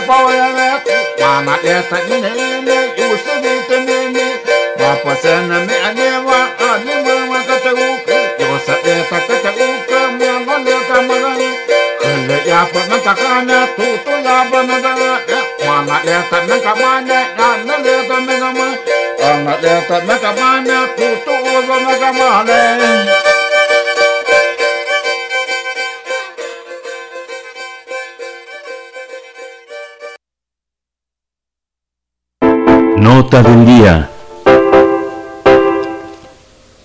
Pobladores de Yucatán recibieron amenazas tras votar en la consulta para definir si se aceptan o no las megagranjas de cerdos en la región. Esto ocurrió pese a que los integrantes de pueblos mayas de San Fernando, Quinchil, Celestún iban acompañados de observadores de derechos humanos. Bueno, la consulta popular indígena fue convocada por activistas mayas en defensa de su derecho a, a, decidir sobre el otorgamiento de permisos a proyectos explotadores en la región, así lo reportó el colectivo Yutzilcaj. Finalmente, el ejercicio del pueblo maya se llevó a cabo y los participantes dieron el sí a una de las tres plantas, mientras que rechazaron otras dos. El equipo Indignación difundió que esto ocurrió porque gente de la empresa porcícola obstaculizó y deslegitimó la consulta, pero además han amenazado a la población. Incluso distintas personas dijeron que la empresa estaba repartiendo dinero a cambio de votar en favor de la granja, y esto incidió en el clima de tensión y en el resultado. En Celestún hubo 1.101 votos por el no y 7 por el sí. En esta zona destacó la organización y no hubo presencia de los miembros de la empresa. En San Fernando, en donde la agroindustrial MOVA busca instalar una granja de 49 mil cerdos, 59 personas dijeron que no, mientras que 58 votaron por el sí, pero en Quinchil prevaleció un clima tenso y 576 personas dieron el sí, pero bueno, 423 votaron por el no. En la península de Yucatán se encuentra el 14.2%, es decir, 257 de las granjas identificadas en el territorio nacional. Solo 18 tienen manifestación de impacto ambiental y anualmente se sacrifican 1.8 millones de cerdos, lo que equivale a llenar el Estadio Azteca 21 veces. Bien, pues vamos a conversar sobre las amenazas en contra de organizadores de la consulta maya. Este día nos acompaña aquí en primer movimiento José Coyoc. Él es historiador e integrante del equipo de procesos populares en el equipo Indignación DH. José Coyoc, bienvenido a primer movimiento. Muy buenos días. Hola, ¿qué tal? Muy buenos días. Mucho gusto estar aquí con ustedes platicando. Muchas gracias, gracias José. Hay una, eh, cuéntanos, eh, hay una hay una gran afectación por parte de estas granjas y se ha documentado no solo en la península sino en todo el país. ¿Tú crees que esta consulta tendría que con estos resultados y esta atención llevarse a un interés superior de la nación y a otro nivel de discusión? Sí, por supuesto. De hecho, una de las eh, propuestas eh, de los convocantes de la consulta fue que precisamente visibilizar todos los todas las anomalías en cuanto a la instalación de las megagranjas porque es cierto que tienen muchas muchos impactos ambientales como ha sido documentado por diferentes organizaciones como Greenpeace pero también hay un asunto de que a los pueblos mayas jamás se les ha dado información y mucho menos la consulta ha obtenido su consentimiento para que esas megagranjas se instalen en sus territorios. Yo creo que ese es uno de las de los aspectos que caracteriza a la industria porcícola en Yucatán, es que suelen instalarse en territorios eh, indígenas sin ningún tipo de, sin obtener el consentimiento previo de los pueblos. José, cuéntanos un poco cómo, cómo se desarrolló la consulta, cómo viste el ambiente político, la participación. Eh, cuéntanos sobre, bueno, también estas cuestiones eh, sobre, sobre el voto, sobre inhibir tal vez hacia el no. Eh, ¿cómo, ¿Cómo lo viste? Sí, en, en general, pues el, nosotros desde el equipo Indignación, pues estamos, durante todo el proceso, estamos bastante contentos en el sentido de que fueron los pueblos, los tres pueblos del poniente, los que se autoconvocaron para ejecutar la consulta. Yo creo que ese es un, un buen punto o un buen un buen punto para iniciar la conversación acerca de, de cómo de cómo ver este ejercicio histórico del derecho de los pueblos mayas a la consulta previa y bueno eh, recordar también que la consulta es eh, consta de diferentes fases no la fase eh, de acuerdos previos, la fase informativa, la fase propiamente consultiva, que es donde se emiten este, los votos. Y yo creo que en la fase informativa, pues se revelaron muchísimas cosas, ¿no? Una de ellas fue la, la incapacidad de las instituciones ambientales, tanto del gobierno estatal como del gobierno federal, de llegar a dialogar con los pueblos mayas. En la fase informativa, estos tres pueblos invitaron a instituciones como Semarnat, como eh, la Conagua, para que pudieran dar toda la información este, a los pueblos y yo creo que ninguno de, ninguna de estas instituciones llegó ni a San Fernando, ni a Quinchil, ni a Celestún. Yo creo que eso habla también eh, de, cómo se están dando eh, las cosas y también eh, los permisos. Y fue también la, la consulta se desarrolló en medio de una constante, un constante pues una deslegitimación por parte de la, de la empresa de la empresa porcícola para desconocer el, el ejercicio. Eh, en la prensa local, por ejemplo, salió en un desplegado en donde, o bueno, un, un comunicado, una declaración en donde se desconocía la consulta indígena, porque según no se apegaba a la a lo que decía la Constitución mexicana, aunque no se señalaban cuáles eran las partes eh, que la consulta indígena que estaban convocando los pueblos del poniente, no se señalaba cuáles eran los puntos que no se cumplían. Pero por otro, sí eso era en la en la prensa local, por otro lado, en la durante la fase informativa hubo también episodios bastante desagradables producto de eh, de autoridades municipales, que es lo que nosotros denunciamos en San Fernando durante la fase este, informativa, que hubo toda esta serie eh, de intimidaciones eh, durante, durante una de las asambleas. Esta, esta visión de, los, eh, de, de, estas empresas quiere decir, digamos, en términos como nos da a entender la, la, naturaleza de los seres humanos, es que están dispuestos a llegar hasta las últimas consecuencias. Si alguien se atreve a comprar la voluntad de las personas, dándoles dinero para corromperlas, está dispuesta a muchas cosas más. Han recibido amenazas. ¿Cómo es cuando ustedes señalan que hay un ambiente tenso. ¿A qué se refieren? ¿Se sienten amenazados? ¿Cómo es la actuación de, la, de las presidencias municipales en las tres eh, ciudades donde se llevó a cabo la encuesta? Creo que una no es presidencia, es una coordinación, ¿verdad? Es una coordinación regional. ¿Cómo es, cómo es en el territorio político esta, esta, este despliegue de empresas como estas? Sí, yo creo que una, el, el resultado de Quinchil, en donde le da el en la fase consultiva gana el sí. Yo creo que también pues revela el, esta contradicción que han, eh, sobre la actitud de las empresas hacia la hacia la consulta, porque bueno, entonces sí se deslegitimó desde la prensa local, pero ahora hay un resultado eh, que podría favorecer a la empresa. ¿Cuál va a ser su reacción, no? Eh, ¿Cuál va a reconocer? ¿Va a reconocer el resultado de Quinchil? ¿Va a reconocer el resultado de San Fernando? ¿Va a reconocer el resultado de Celestú? O no va a reconocer ninguna. Hasta ahora, después ya de varias semanas de que, de que se realizó la consulta, no se han pronunciado ni la empresa ni, ni ningún nivel de, de, gobierno de gobierno, ni el estatal, este, ni el federal, que fue precisamente también una de las exigencias de, de la semana pasada hubo una movilización del pueblo maya de común, también en el contexto de la instalación de las megagranjas, en donde exigían al gobierno estatal que se pronunciara, porque hasta ahora sigue sin, sin decir nada acerca eh, de los resultados de la consulta. Y sobre eh, las amenazas, sí, pero nosotros señalábamos el clima tenso, era por esta clima de confrontación, en donde me parece que los pueblos cuando convocaron creo que dejaron en claro que el asunto era que los, los mismos pueblos mayas fueran quienes decidieran más allá de sí o más allá de uno. Y sí había un sector eh, identificado con la empresa que buscaba confrontar y buscaba eh, que partes al menos eh, sí crear este clima tenso en vez de, de poder participar eh, con argumentos en la en, la fase de la consulta. José Coyoc, ah, sí, sí, adelante, por favor, continúa. Bueno, y es en ese contexto en donde surgen todas estas amenazas en la, como comentan, en la comisaría de San Fernando, que es una comisaría de, del pueblo de Mashcanú, este, en donde es la misma autoridad municipal la que amenaza a las integrantes de, del comité en la fase informativa. José Coyoc, yo te, yo te pediría que, bueno, ya hemos conversado al respecto, respecto a esta situación, eh, pero, pero te pediría nos pongas eh, de nuevo, nos refresques un poco la memoria sobre lo que se está poniendo en riesgo con esta intención de instalar las granjas porcícolas en esta, en esta región. ¿Qué se pone en riesgo? ¿Qué pasa con el agua? ¿Qué pasa con los montes? Eh, con la misma vida y la vida cotidiana de las comunidades que ahí habitan. Cuéntanos un poco de este factor, por favor. Sí, uh, yo creo que, como comentaba al principio, creo que la consulta evidenció que esta forma en la que se instalan las granjas es sin ningún tipo de información.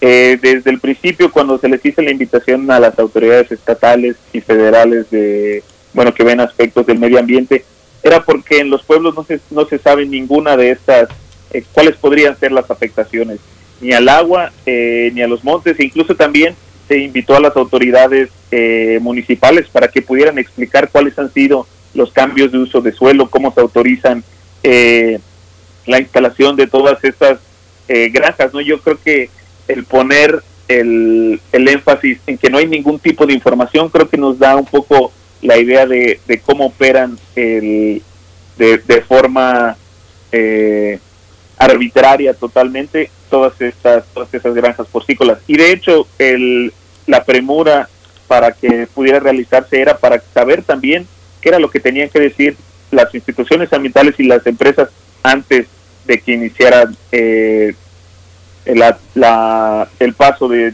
ciclones que la verdad la, el año pasado fue algo que, que afectó eh, severamente por los por los olores a todos todos los pueblos mayas que se encuentran alrededor de, de estas megagranjas. Entonces, no hay ni siquiera la información mínima acerca de cuáles podrían ser todas estas eh, afectaciones. La Secretaría del Medio Ambiente había tenido ya pronunciamientos sobre el tema, pero de, una de alguna manera desde 2015, 2017, pero en este en este sexenio, en esta en esta cuarta transformación, ¿cuál ha sido el apoyo que ustedes han tenido? A mí me, nos sigue pareciendo bastante preocupante que no haya ningún tipo de pronunciamiento por ningún nivel eh, del gobierno federal, más allá de ciertamente todos estos aspectos eh, ambientales eh, de afectaciones a los, al agua, a, los montes, como comentan, pero hasta ahora no ha habido ningún tipo de, de, pronunciamiento acerca de qué es lo que se va a hacer con, lo, con los resultados de la consulta, porque hay que recordar que ya había una consulta previa, la de 2017, la de Jomún, y tampoco hasta ahora, que es 2021, ha habido ningún pronunciamiento acerca ni del gobierno federal ni del gobierno estatal acerca de este de este ejercicio.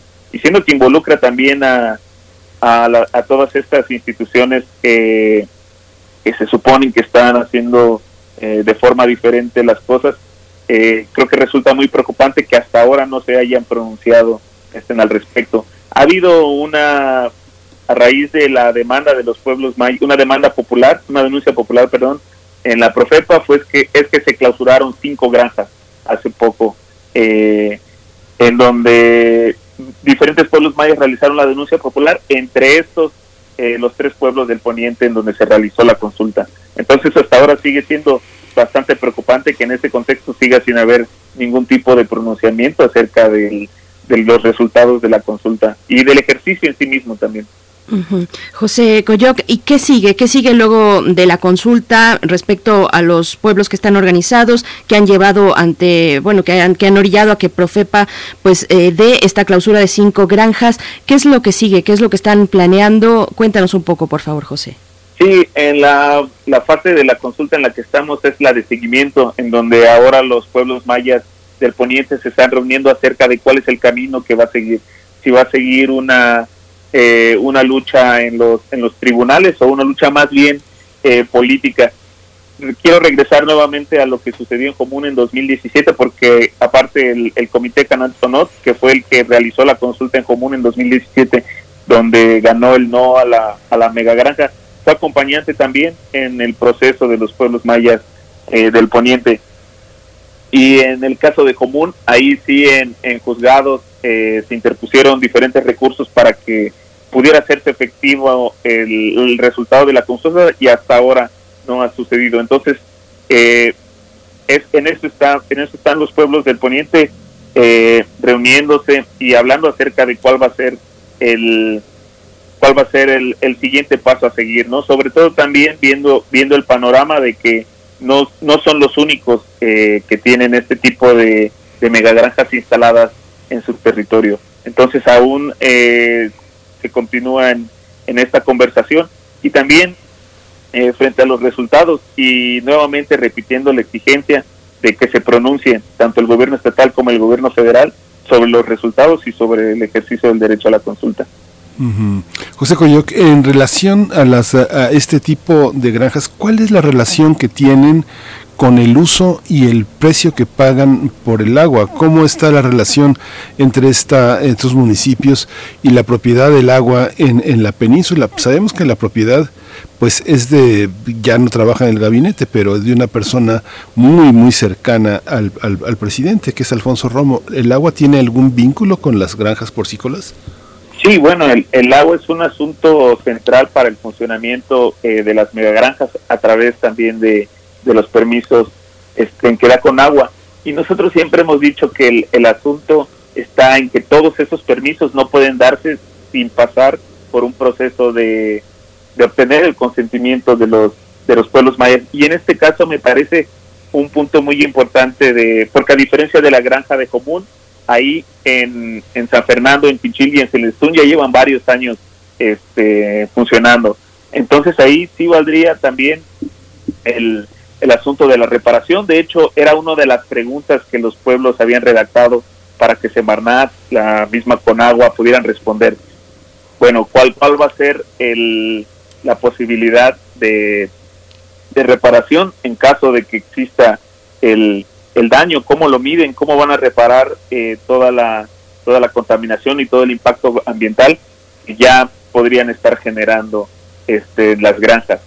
todos esos permisos referentes al agua deberían de pasar por la aprobación también del, de cada uno de los de los pueblos y yo creo que también revela el carácter todavía colonial en cuanto a los bienes naturales que tiene el Estado mexicano en cuanto a que no, no, no cumple ninguno de los parámetros internacionales en cuanto a la, a la gestión en este caso del, del, del agua que debería pasar necesariamente por los por los pueblos mayas que al final de cuentas esos recursos se encuentran en su territorio.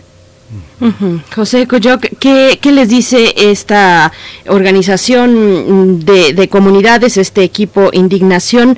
¿Cuál es el mensaje para las autoridades, tanto estatales, las locales, las más próximas, pero también para la autoridad federal? ¿Cuál es el mensaje?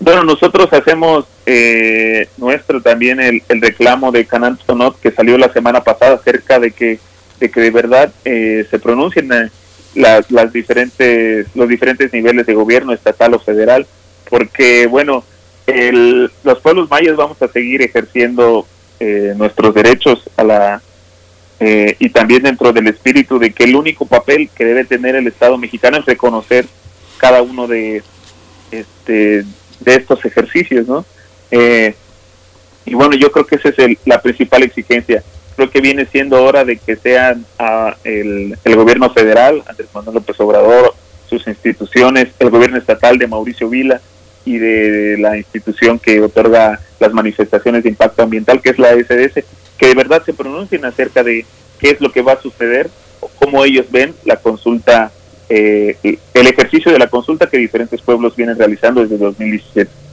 Sí. Pues José Coyoco, muchísimas gracias por toda esta aclaración. No vamos a dejar, no vamos a dejar que se quede sin seguimiento este problema porque están en el sur, en la península, pero están aquí, están aquí y están en el norte y están en todo el país y es parte de lo que nos preocupa y nos debe de preocupar a todos los mexicanos. José Coyoc, historiador, integrante del equipo de procesos populares en el equipo Indignación DH, Derechos Humanos. Muchas gracias por tu por tu participación y por todo este compromiso que nos al que nos convocas. Muchas gracias. No, muchísimas gracias a ustedes por el espacio y como bien señalan, esto apenas está empezando.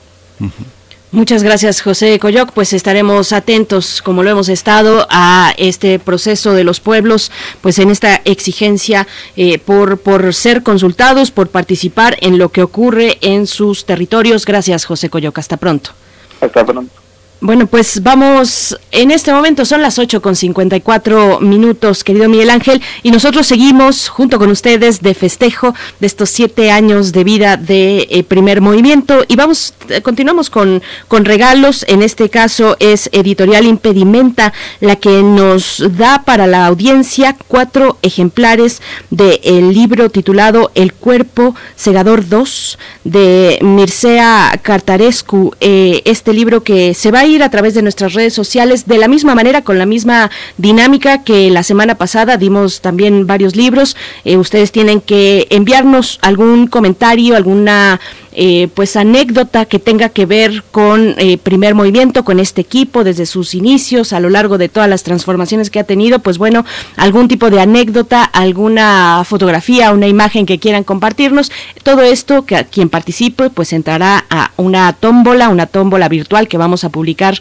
eh, en redes sociales, un video para que todo quede muy claro y pues bueno, son cuatro los ejemplares, así es que serán cuatro los ganadores de esta dinámica. Mircea Cartares es eh, la eh, escritora que, pues nos hace llegar pues eh, editorial impedimenta nos hace llegar cuatro de estos ejemplares de El Cuerpo. Así es que bueno estén estén listos ahí en redes sociales y participen. Les invitamos a participar en estas dinámicas de aniversario en primer movimiento que bueno nos llena de gusto de verdad poder compartir a pesar de la distancia en estos momentos compartir con ustedes esta estos esfuerzos cotidianos seguir haciendo comunidad Miguel Ángel. Sí, la memoria que es tan importante en esta, en esta cuestión, el reconocimiento y lo que se queda en nosotros. Hay una emocionalidad en el radio que hace, hace que forme parte de nuestra memoria.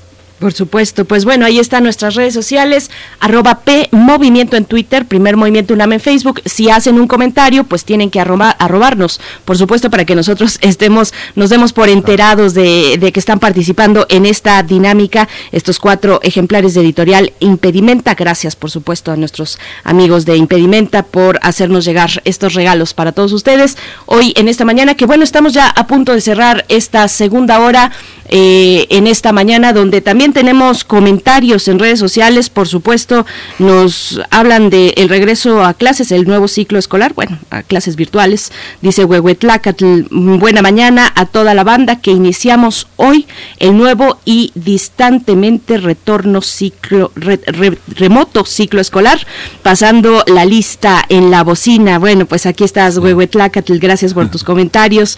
Sí, Miguel Ángel. No, la semana pasada hicimos un recorrido por varias facultades con las personas de nuevo ingreso y las personas que están ingresando a tercer semestre. Y bueno, fue muy conmovedor porque fue eh, en, una sesión hacia el, hacia el fin de semana y bueno, los jóvenes eh, que, que inician en este tramo, que no conocían, que no conocían las instalaciones de la universidad, que las conocieron por primera vez y quienes aprobaron el ingreso y están ya en las aulas, pues la pregunta más recurrente, Berenice, puedes creer que es ¿y cómo, cuáles son los requisitos para titularse y cómo nos titulamos. Acaban de entrar, decían los profesores, pues ternuritas, ternuritas, esa, ese, ese impulso de cómo, cómo vamos a acabar, significa que van a seguir hasta el final. Así que mucha suerte, bienvenidos, felicidades. Bueno, pues sí, así les damos la bienvenida, sí, la expectativa, la necesidad de certeza también, este, que ahora tanto nos hace falta, pues bueno, eh, y, bueno, últimos comentarios también antes de irnos con algo de música para cerrar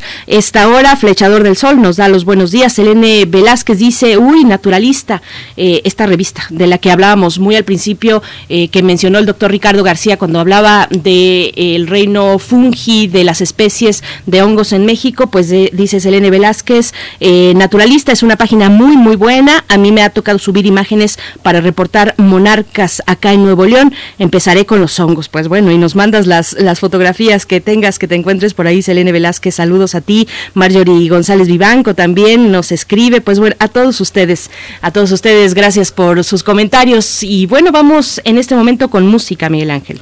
Parece que... No, ya sin música. Sí, sin música, solo vamos a despedir a la radio Nicolaita, que como todos los días de 8 a 9 de la mañana nos, nos unimos. Nos unimos en las frecuencias eh, de, de, Morelia, Michoacán, el alcance que tiene la propia radiodifusora, pero también en Internet, que nos escuchamos de manera simultánea, tanto en, la, tanto en Morelia, Michoacán y en todo el mundo, pero a partir de su propia página y nosotros a partir de radiounam.mx. Por supuesto. Y bueno, quédense aquí en Radio UNAM. Tendremos para la mesa del día eh, una conversación sobre el Día Internacional de los Pueblos Indígenas, que es hoy. Estaremos eh, pues atendiendo extensamente esta cuestión, dónde están los pueblos indígenas hoy ante esta realidad que es global, que también requiere pues de esfuerzos mayores para lograr la integración de todos y cada uno de los pueblos. Pues bueno, vamos a estar conversando al respecto, pero nos vamos en este momento con nuestro corte de la hora. Vamos.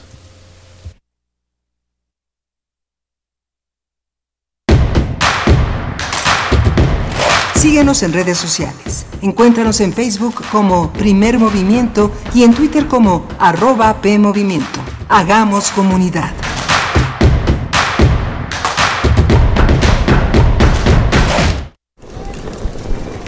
Hola Juan. Hola Oscar. ¿Ya te has dado cuenta que llevamos mucho tiempo juntándonos en esta transmisión? Y ahora nos juntamos para hacer este promocional de nuestro propio programa. Sí, hombre, por, en esta ocasión no es así un encuentro casual. Las Esquinas del Azar, todos los martes a las 10 a.m. y retransmisión los sábados a las 4 p.m. por el 96.1 de FM. Radio UNAM, Experiencia Sonora.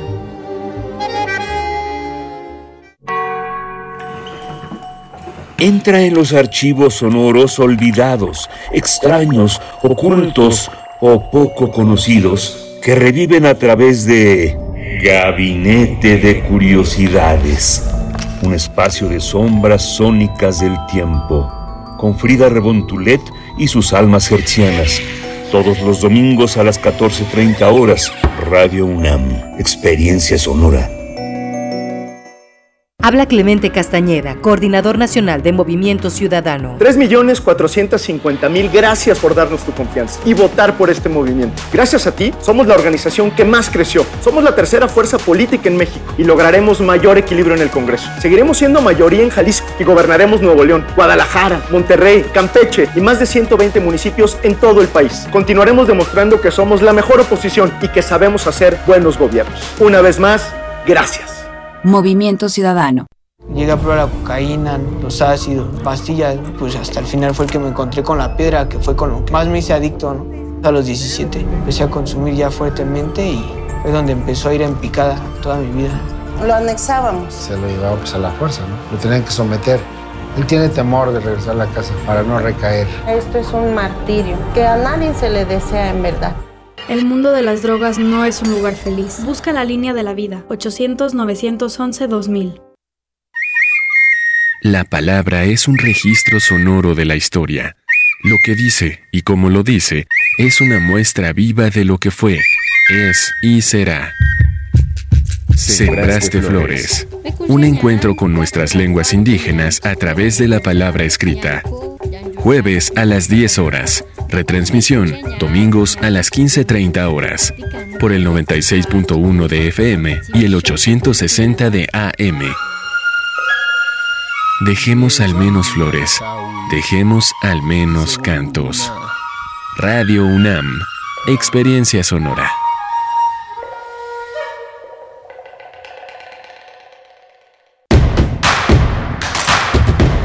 Encuentra la música de primer movimiento día a día en el Spotify de Radio UNAM y agréganos a tus favoritos.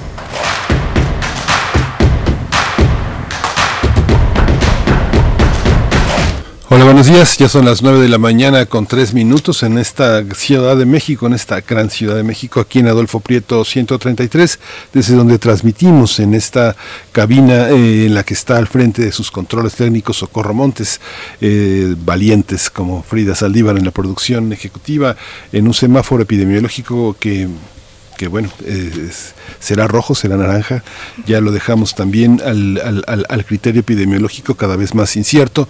Está en los, del otro lado del micrófono Berenice Camacho. Berenice Camacho, buenos días. Buenos días, Miguel Ángel Quemain, buenos días a nuestra audiencia. Pues sí, ahí están estas consideraciones entre eh, la Ciudad de México, las autoridades de la Ciudad de México que dicen estamos en semáforo naranja, dieron una conferencia pues con los distintos datos eh, sobre la cómo corre la pandemia en, la Ciudad de México, también las cuestiones de la vacunación. Y dicen, estamos, eh, dice la jefa de gobierno, estamos en semáforo naranja luego de las consideraciones que han compartido eh, de esta especie de pues eh, estabilización, digamos, en los números de la pandemia para el caso de la capital, pero pues también la Secretaría de la Secretaría de Salud anunciando desde la semana pasada ese semáforo, bueno, finales de la semana pasada, ese semáforo en rojo, pues bueno, como sea, hay que cuidar cuidarnos, hay que tomar la propia responsabilidad eh, sobre nosotros y lo que implica también para cuidar a los demás, a los que nos rodean en nuestro entorno. Pues bueno, en esta mañana en el que iniciamos eh, ciclo escolar 2021-2022, también pues ahora nos toca, nos toca continuar con esta distancia.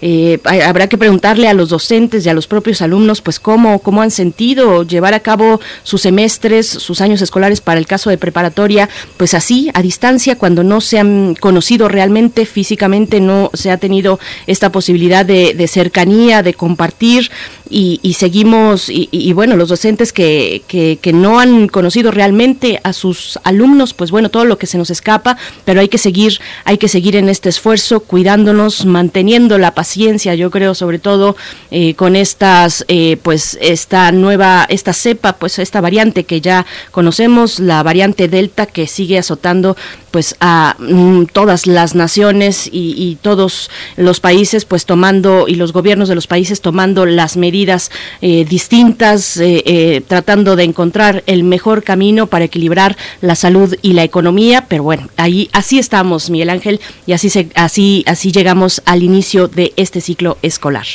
Sí, y una, y una profunda reflexión sobre la, la enseñanza. Quienes eh, participamos de, ese, de esos procesos han sido cursos interminables, o sea, cursos de cuatro o cinco horas tratando de desarrollar herramientas, pero hay una cuestión conceptual sobre la presencia de, la, de las cámaras. Es algo que todavía está a discusión en algunas facultades. Ya la UNAM eh, se pronunció diciendo que no se puede pedir el uso de la cámara abierta ni usarla para tomar asistencias ni considerarla indispensable para cualquier forma de participación del estudiantado. Son, son temas eh, que en otros seminarios, en otros institutos y en otros posgrados son indispensables. Su utilización, sea como sea, sea en el horario que sea. Muchos alumnos señalan que en el horario de las 7 de la mañana o hacia la tarde resulta discriminatorio, excluyente y de una presión enorme tener que abrir sus pantallas por las condiciones precarias en las que muchos jóvenes viven y, lo que significa mostrar su propio entorno íntimo. Muy, muy interesante será todo este espacio de discusión porque el modelo híbrido va a continuar, se instaló ya, la UNAM está preparada para afrontar ese territorio y bueno, será una discusión en lo espiritual, en lo filosófico, en lo social muy importante, Berenice.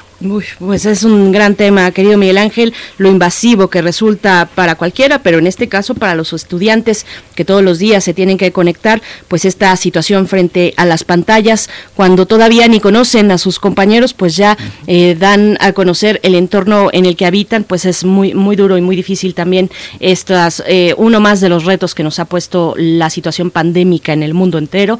Pues bueno, ahí están también nuestras redes sociales para que ustedes nos sigan enviando sus comentarios, sus apreciaciones sobre los distintos temas que hemos abarcado y que seguiremos abarcando a lo largo de esta hora. Viene la mesa del día, ya lo decíamos, el Día Internacional de los Pueblos Indígenas, que es hoy, y estaremos conversando con el abogado y docente eh, maestro Leumín Gómez Girón, hablante de lengua tzetzal, defensor comunitario en búsqueda del desarrollo y participación de los pueblos indígenas en la política pública democrática. Y también estaremos con la licenciada María América Huerta Espín eh, habitante de la comunidad Nehuatzen, eh, en la meseta Purépecha de Michoacán, defensora del territorio y de los derechos de las comunidades indígenas. Pues bueno, vamos a estar con esta, con la compañía de estos dos eh, pues representantes, digamos, de lo que hoy nos toca, los pueblos indígenas. Pero antes, querido Miguel Ángel, nos vamos con la poesía. Vamos con la poesía. Es hora de poesía necesaria. Hoy la poesía es de Idea Vilariño. Eh, yo creo que es una poeta de esas a las que puede uno regresar al menos una vez al mes, eh, volver y volver con, con estos y estas poetas importantes para, para acompañarnos en el día a día, sobre todo. Y bueno, Idea Vilariño, si ustedes no la conocen o les recuerdo también, fue una poeta y ensayista uruguaya. Ella nació en 1920 en Montevideo y se le conoce como parte de la generación del 45 una parte, digamos, de su escritura, mm, la escritura de Idea Vilariño, está dedicada a su militancia de izquierda, una militancia importante, pero otra también da paso a los sentimientos, a momentos de más que de amor, de desamor, diría yo. Eh, a veces eh, esa es mi percepción, el destinatario de ese amor pareciera que se, que se encuentra constantemente en fuga en, en la poesía de Idea Vilariño. Y pues bueno, lo que vamos a escuchar se titula Tal vez no era pensar la fórmula, el secreto. Es el título de este poema. Después eh, será acompañado con música de la chilena, de la cantante y autora también chilena Pascuala y la Vaca. Así es que vamos con Idea Vilariño. Tal vez no era pensar la fórmula, el secreto. Tal vez no era pensar la fórmula, el secreto, sino darse y tomar perdida ingenuamente Tal vez pude elegir o necesariamente tenía que pedir sentido, pedir sentido a toda cosa. Tal vez no fue vivir, este estar silenciosa y despiadadamente al borde de la angustia y este terco sentir debajo de su música, un silencio de muerte, de abismo a cada cosa. Tal vez debí quedarme en los amores quietos que podrían llenar mi vida con un nombre, en vez de buscar al evadido del hombre despojado sin alma, ser puro, esqueleto. Tal vez no era pensar la fórmula, el secreto, sino amarse y amar, perdida ingenuamente. Tal vez pude subir como una flor ardiente o tener un profundo destino de semilla, o ves, en vez de esta terrible lucidez amarilla y de este estar de estatua con los ojos vacíos, tal vez pude doblar este destino mío en música inefable o necesariamente. En contra de lo que yo esperaba, te pude desatar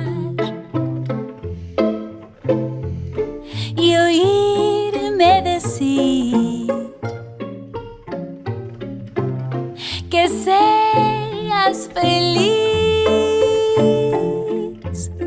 que seas muy feliz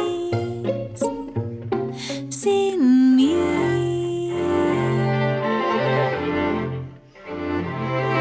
Si amarte es querer que te vayas es porque todo es evidente en ti. Ayer cuando te vi reír tan teletransportada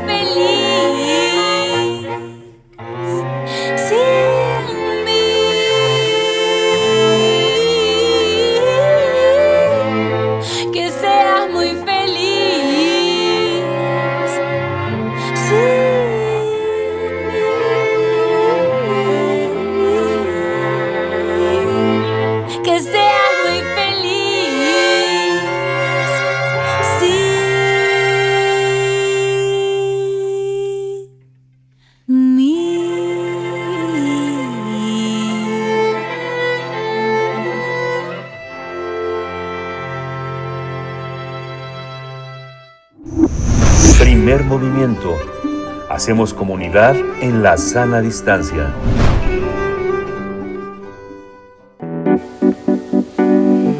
La mesa del día.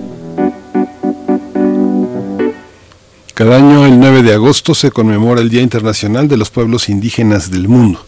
Para este 2021 el tema es no dejar a nadie atrás, los pueblos indígenas y el llamado a un nuevo contrato social. Además, entre los principales objetivos de la Agenda 2030 para el Desarrollo Sostenible se encuentra la erradicación de la pobreza en todas sus formas y dimensiones, así como la reducción de las desigualdades. Para ello es fundamental el ejercicio del derecho de los pueblos indígenas a participar en la adopción de decisiones que contribuyan a la reconciliación entre dichos pueblos y los estados. Hay que señalar que la pandemia de COVID-19 visibiló- visibilizó la desigualdad y la pobreza que padecen los pueblos indígenas, su vulnerabilidad, así como la deuda histórica de los estados con esas comunidades. De acuerdo con la Organización Panamericana de la Salud, más de 60.000 personas indígenas se contagiaron de COVID-19 en las Américas y cerca de 15.000 lamentablemente fallecieron desde el comienzo de- y en lo que va de esta pandemia. Tras exhortar a los países a priorizar la atención de estas comunidades, la OPS advirtió que para los 62 millones de indígenas que viven en las Américas, el riesgo de contraer COVID-19 y morir por complicaciones derivadas de la enfermedad es muy alto. Los datos indican que entre enero de 2020 y julio de 2021, 3.253 indígenas fallecieron en México por COVID-19 y en ese periodo se contagiaron 21.046 personas pertenecientes a este sector de la población. Vamos a conversar sobre el Día Internacional de los Pueblos Indígenas, la situación de este sector de la población en México ante la llegada de la pandemia y los retos para su atención. Esta mañana están con nosotros eh, Leomín Gómez Girón, hablante de lengua tzetzal, originario de San Cristóbal de las Casas, en Chiapas. Él es licenciado en Derecho, eh, con maestría en Juicios Orales, es asesor jurídico de la organización Tres Nudos en el municipio de Oxuc y de la Organización de Productores eh, Rurales y Campesinos de Ocosingo. Es un defensor comunitario en búsqueda del desarrollo y participación de los pueblos indígenas en la política democrática y es titular del despacho Snail Elequil eh, eh, Casa de la Justicia, donde se brinda apoyo y acompañamiento a través de jóvenes abogados hablantes de la lengua materna Tetzal y Tzotzil. También es profesor de Derecho en la Universidad de Los Altos en Chiapas y miembro de la Alianza por la Libre Determinación y la Autonomía Aldea. Bienvenido, Leomín Gómez Girón. Gracias por estar esta mañana. Muchísimas gracias por darnos este, la oportunidad en su auditorio para poder hablar acerca de este tema en el día conmemorativo al, al Día de los Pueblos Indígenas. Gracias, al contrario, bienvenido, maestro Leumín Gómez. Yo por mi parte presento a María América Huerta Espino. Ella es habitante de la comunidad Nahuatzen en la meseta Purépecha de Michoacán. Es licenciada en educación preescolar, defensora del territorio y de los derechos de las comunidades indígenas. Participa en la organización Mujeres de Lucha en la meseta Purépecha. María América, profesora, gracias, gracias por estar aquí eh, pues, y compartir en esta mañana sobre el tema pues que hoy se conmemora y que tendría que ser y que es para los pueblos indígenas, por supuesto, una lucha cotidiana. Bienvenida a Primer Movimiento. Muchas gracias por, por esta invitación eh, buen día a todos, a auditorio y estamos aquí a la orden para cualquier cosa y las preguntas que nos gusten hacer. Muchas gracias, muchas gracias. Empezamos, empezamos con contigo, María América Huerta Espino. El lema no dejar a nadie atrás es un tema de resiliencia, de solidaridad, de compromiso con los otros, que no se quede nadie atrás. ¿Por dónde empezar? Eh, ¿Por dónde empezar esa espera? ¿Por dónde empezar a ponernos en el mismo tiempo social todos? ¿Por dónde empezar? Para empezar primeramente por, nosotros los indígenas, es que todos somos iguales. Yo ya basta de que nos estén minimizando. Nosotros los indígenas tenemos una gran lucha, no de, de 20, 30 años, son 500 años de resistencia, 500 años de lucha. Los, los indígenas, los más olvidados. Ahora sí yo siempre he dicho que los indígenas es los más humillados, los más olvidados pero jamás conquistados. en esta cuarta transformación yo hago un llamado a que nadie se quede atrás. Es el momento de nosotros nuevamente, de luchar por salir, por sobresalir, pero sobre todo por hacer más reformas a la, a la Constitución que hable, que defienda los derechos de todas nuestras comunidades. Maestro Leumín Gómez Girón, ¿cómo ponernos en la misma, en, la, en, el mismo horario, en la misma contemporaneidad? Eh, en términos de leyes, estamos en ese, en esa ruta justa. Las leyes parece que se hicieron para todos los mexicanos, pero no todos tienen el mismo alcance para poder cumplirlas. ¿Cómo estamos en ese terreno, en el terreno jurídico?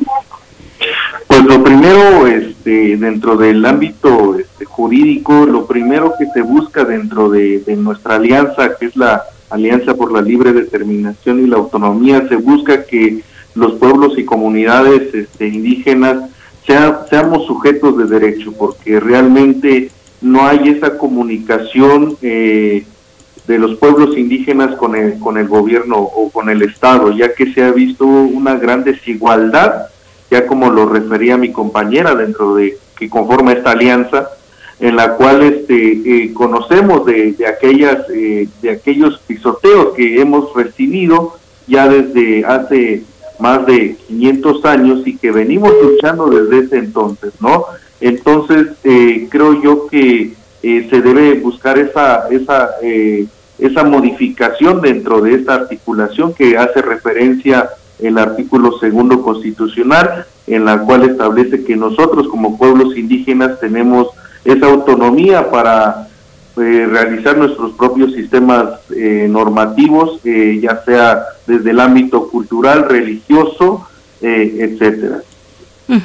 Maestro Leumín, bueno, continúo con usted en lo que podemos eh, reenlazar a María América Huerta Espino, que no, ya está, ya está, pero de todas maneras voy a continuar en esta, en esta cuestión un poco pedirles incluso a ambos que nos den una consideración pues más general sobre, sobre los pueblos indígenas que han levantado ya desde hace, desde mucho tiempo atrás, han levantado la mano eh, en lo que es urgente para el planeta, que es la conservación y la defensa del medio ambiente. Son las y los defensores del territorio que están ahí en primera línea, qué consideraciones hacer respecto a esta eh, dimensión que también es política, por supuesto, una dimensión política y pública para el caso de México cuando vivimos pues momentos tan complejos y tan adversos, eh, maestro Leumín Gómez.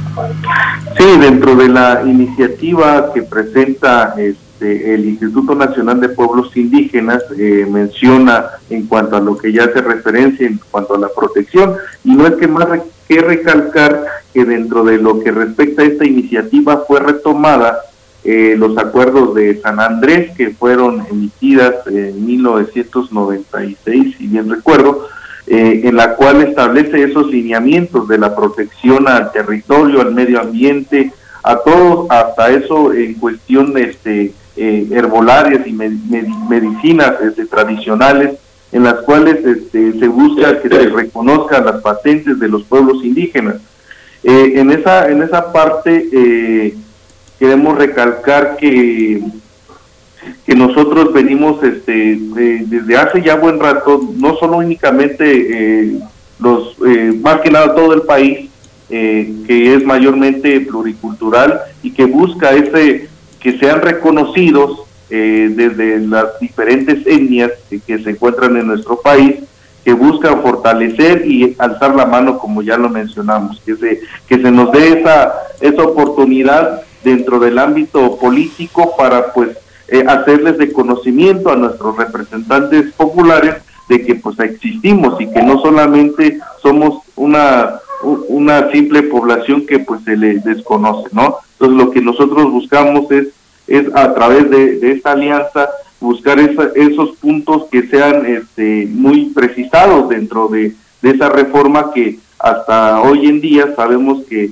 que, ya está por cumplirse tres años después de que inició esta administración este, en cuanto al gobierno federal, que fue una de sus prioridades dentro de sus puntos ahí eh, que, que, mencionó al iniciar su, su administración y que ya han pasado tres años y o que ya se van a cumplir tres años y que todavía no se han cumplido. Yo creo que eh, lo, lo, prioritario dentro de este tema es buscar que dentro de la, del Congreso de la Unión y en esta fecha conmemorativa se busque eh, eh, darle prioridad en, la agenda en esta nueva legislación que está por, por empezar. Entonces creemos nosotros que, que, estamos este, ya pie de la lucha para que, que se hagan valer todas estas eh, todas estas, eh, más que nada estas iniciativas y, los puntos que nosotros como aldea eh, hemos este, aportado también dentro de la misma iniciativa que, que, queremos que se hagan valer y que pues también hemos tenido el acercamiento dentro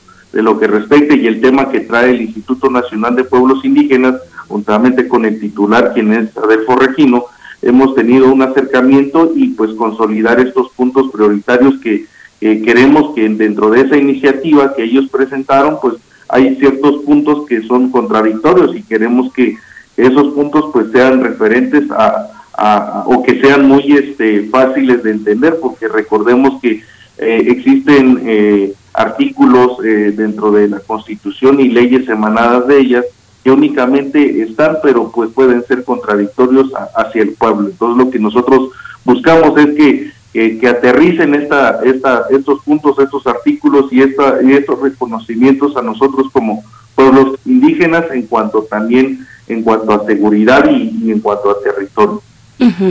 Eh, María América, pues un poco la misma cuestión que es eh, fundamental, que es muy relevante, pues la lucha de los pueblos indígenas en defensa del territorio. Sabemos de pues la situación de persecución a, los pueblos no solo en México, sino en la región entera. Eh, ¿Cuáles son esas consideraciones? ¿Cómo se ve esta situación desde la meseta purépecha donde se encuentra María América? Pues es muy lamentable toda esta situación, sobre todo ahorita aquí lo que es este el estado de Michoacán, no es de nadie desconocido el tema, sobre todo del territorio, el cambio de uso de suelo que nos está acabando todas nuestras comunidades indígenas, en las cuales están acabando nuestros montes, que es nuestra defensa por el momento. Es por eso que deseamos expresar en este día de conmemoración de las luchas de nuestros pueblos un llamado enérgico al Estado mexicano a que avance debidamente en la reforma constitucional sobre los derechos de los pueblos indígenas en esta demanda histórica. Nuestro presidente tiene un compromiso que no se ha concretado y como lo dice mi compañero, a casi tres años de su gobierno, las comunidades indígenas seguimos siendo las más olvidadas. Eh, con este del, cambio de uso de suelo que se está dando en el estado de Michoacán y sobre todo en otros estados de la República, tenemos mucho asesinato, tenemos mucho feminicidio, tenemos mucha desaparición de nuestra gente eh, por el crimen organizado que se ha incursionado demasiado. Entonces, por eso que hacemos este llamado enérgico, no solamente a nuestro presidente, sino a toda la sociedad, a que levantemos y defendamos lo que es nuestro territorio. ¿Por qué? Porque los indígenas tenemos eso, esa lucha de seguir trabajando por nosotros mismos. Nosotros aquí, nuestras comunidades están de lo más olvidadas. Nahuatl a partir del censo de Coneval 2010 es la comunidad más pobre de todo el, de todo el estado de Michoacán. Entonces yo pienso que es el momento de que se nos unan más más este comunidades, más asociaciones para defender y poner este en alto, poner un, en alto nuestra nuestra lucha, lo que es aldea, lo que son las libre determinación, lo que es la defensa del territorio. Eso sería mi participación. Sí, María América, eh, continúo contigo porque también esta parte de Michoacán es tan importante. El gobernador se ha paseado en, en varios escenarios eh, denunciando muchas cosas, pero pues en sus, en sus denuncias no, no figuran los pueblos indígenas. María, María eh, América, ¿cuál es la situación en términos en, el, en la particularidad local que, como dices, hay una hay una semejanza y hay un paralelismo con otras con otros pueblos y otros estados del país? ¿Qué pasa en, el, en términos de la salud y de la educación en este momento en el que se plantea un regreso a clases? Las escuelas rurales son los espacios fundamentalmente a las que están destinadas las comunidades indígenas, porque los centros urbanos las ocupan fundamentalmente otras personas. ¿Cómo está en ese terreno? Salud y educación, ¿cómo lo viven? ¿Cuáles son la problemática que se debe de atender en Michoacán y en el resto del país? Eh, en cuanto a la cuestión de salud, nuestras comunidades ahorita han tenido, por esta pandemia del COVID-19, una alta en muertes, sobre todo entre, ahora sí como le llamamos la, la, de la generación de hierro se nos está yendo porque nuestras clínicas están sin medicamentos, nuestras clínicas están sin médicos, nuestras clínicas de las comunidades indígenas están olvidadas. Tenemos que trasladarnos a la capital del estado en, con nuestras propias condiciones porque las, las el servicio de ambulancias este, no, no tienen las condiciones para trasladar a, a nuestros enfermos, no solamente por la pandemia, no tenemos medicamento para los enfermos de cáncer, no tenemos medicamentos, ahora sí, ni la, el cuadro más básico en cuestión de salud no lo hay en nuestras clínicas. Es muy lamentable la situación de que el gobernador, Silvano Aureoles Conejo, se ande paseando ahorita por Europa cuando tiene un gran compromiso con su Estado. Sobre todo, no hay pago para el magisterio, no hay este pago para la seguridad, no hay pago para el sector salud. En cuestión de educación estamos en un rezago muy bajo. Eh, no todos se tienen las herramientas ahorita para trabajar en escuela a distancia, clases a distancia, no todos tienen sus herramientas nuestras comunidades no cuentan con un internet bien para que nuestros niños tomen esas clases. Tenemos madres trabajadoras, tenemos padres trabajadores, hijos de madres solteras que no pueden tener ese alcance a la educación. Urge el regreso a aulas, sí urge, pero también urge que se den las condiciones necesarias para ese regreso. Es muy lamentable toda esta situación que estamos viviendo. Michoacán es el estado ahora sí más olvidado gracias a este gobierno de Silvano Aureoles Conejo que en lugar de andarse paseando, debería tomar cartas en el asunto porque él, es el gran represor de nuestras comunidades indígenas. Es de todos sabidos la masacre que hizo el 5 de abril en la comunidad de Arantepacua, a escasos 10 minutos de aquí de Nahuatl. El 19 de octubre del 2015 también lo hizo aquí en Nahuatl. Nos mitalidad, mitalidad, perdón, nos llenó de granaderos a reprimir a nuestras comunidades. Ese fue el gobierno de, Silvano Aureoles. Ahora, Silvano Aureoles va a denunciar una la incursión del narco en una elección y por qué no lo dice todas las masacres que hemos tenido. Es muy lamentable que nuestros gobernantes hagan esto. Eh, es muy lamentable para toda la sociedad, sobre todo para nuestros niños, nuestras nuevas generaciones, qué futuro les estamos dejando. Pero yo sí les digo, hagamos ese llamado a que reflexionemos, a que levantemos nuevamente más las voces y saquemos adelante nuestras comunidades indígenas. Por supuesto. Eh, voy, voy también, maestro Leomín Gómez, eh, para preguntarle sobre las cuestiones de justicia en la que usted es especialista. Eh, ¿Cuál es la situación con la justicia, tanto la justicia del Estado, del Estado mexicano, digamos, el proceso formal, como también los procesos de justicia desde las comunidades? Tenemos un sistema de justicia oral que ya no es nuevo, que ya lleva un buen tiempo probándose y donde pues falta todavía la atención a las comunidades en términos de muchas cuestiones cuestiones. Pienso de inmediato en la cuestión de la traducción de las lenguas indígenas, de conocer a plenitud los derechos, los cargos que se le pueden imputar a una persona indígena. En fin, ¿cuál es este panorama, maestro Leumín Gómez?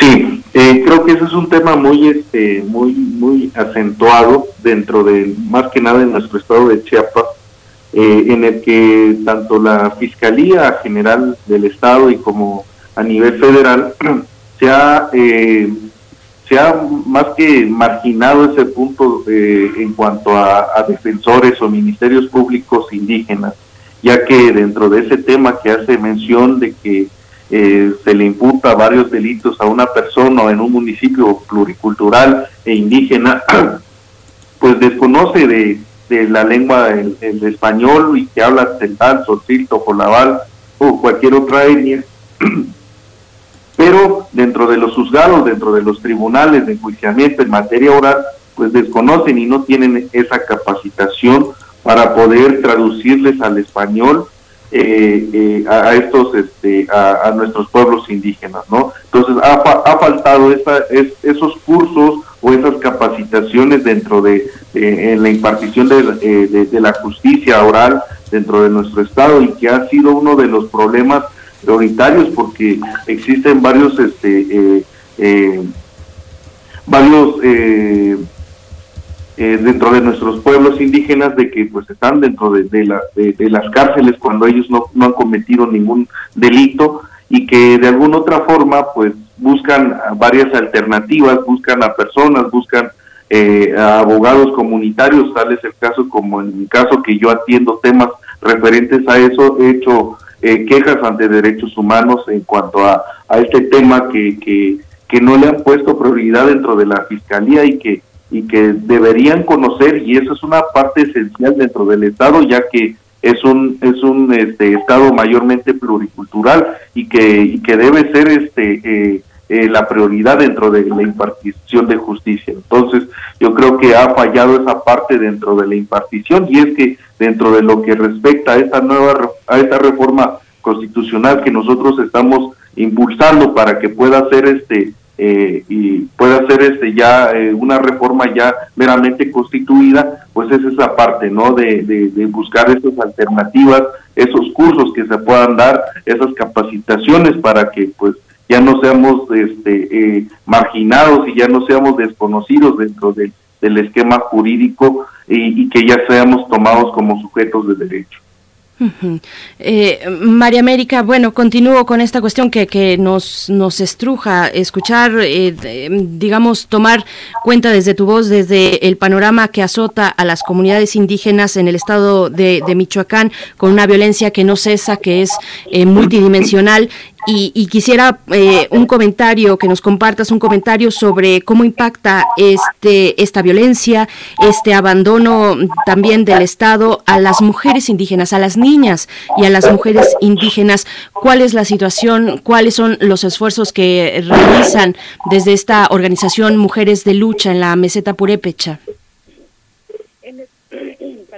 Organización de Mujeres en Lucha de la Meseta Purepecha, nosotros estamos luchando porque la mujer sea escuchada, buscar esos espacios dentro de una forma de gobierno. Nosotros ahorita estamos constituidos por consejos ciudadanos, estamos luchando por nuestras libres determinaciones de nuestras comunidades, por un sistema normativo interno donde nosotros mismos nos podamos gobernar, donde nosotros mismos podamos decidir cómo hacerlo.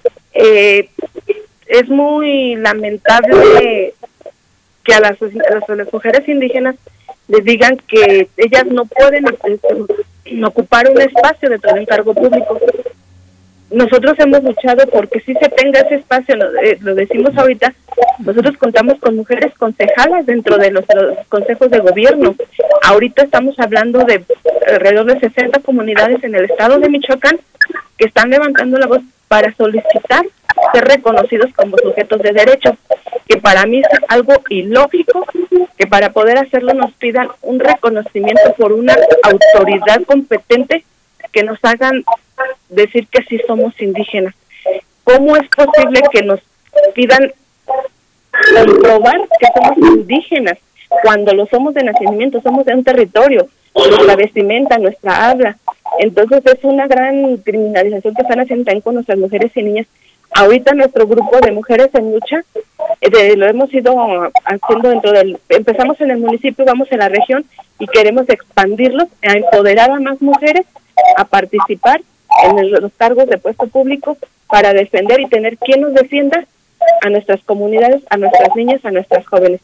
Es con esto de, de los 10 puntos de aldea que estamos promoviendo nosotros para la reforma al artículo, a la Constitución, son muy pocos, pero estamos dando los primeros pasos para poder tener ese reconocimiento legal que ellos nos dicen cuando sabemos que somos indígenas de nacimiento. Claro. Algo que es algo impresionante, ¿cómo pueden pedir ese tipo de, de, comprobación?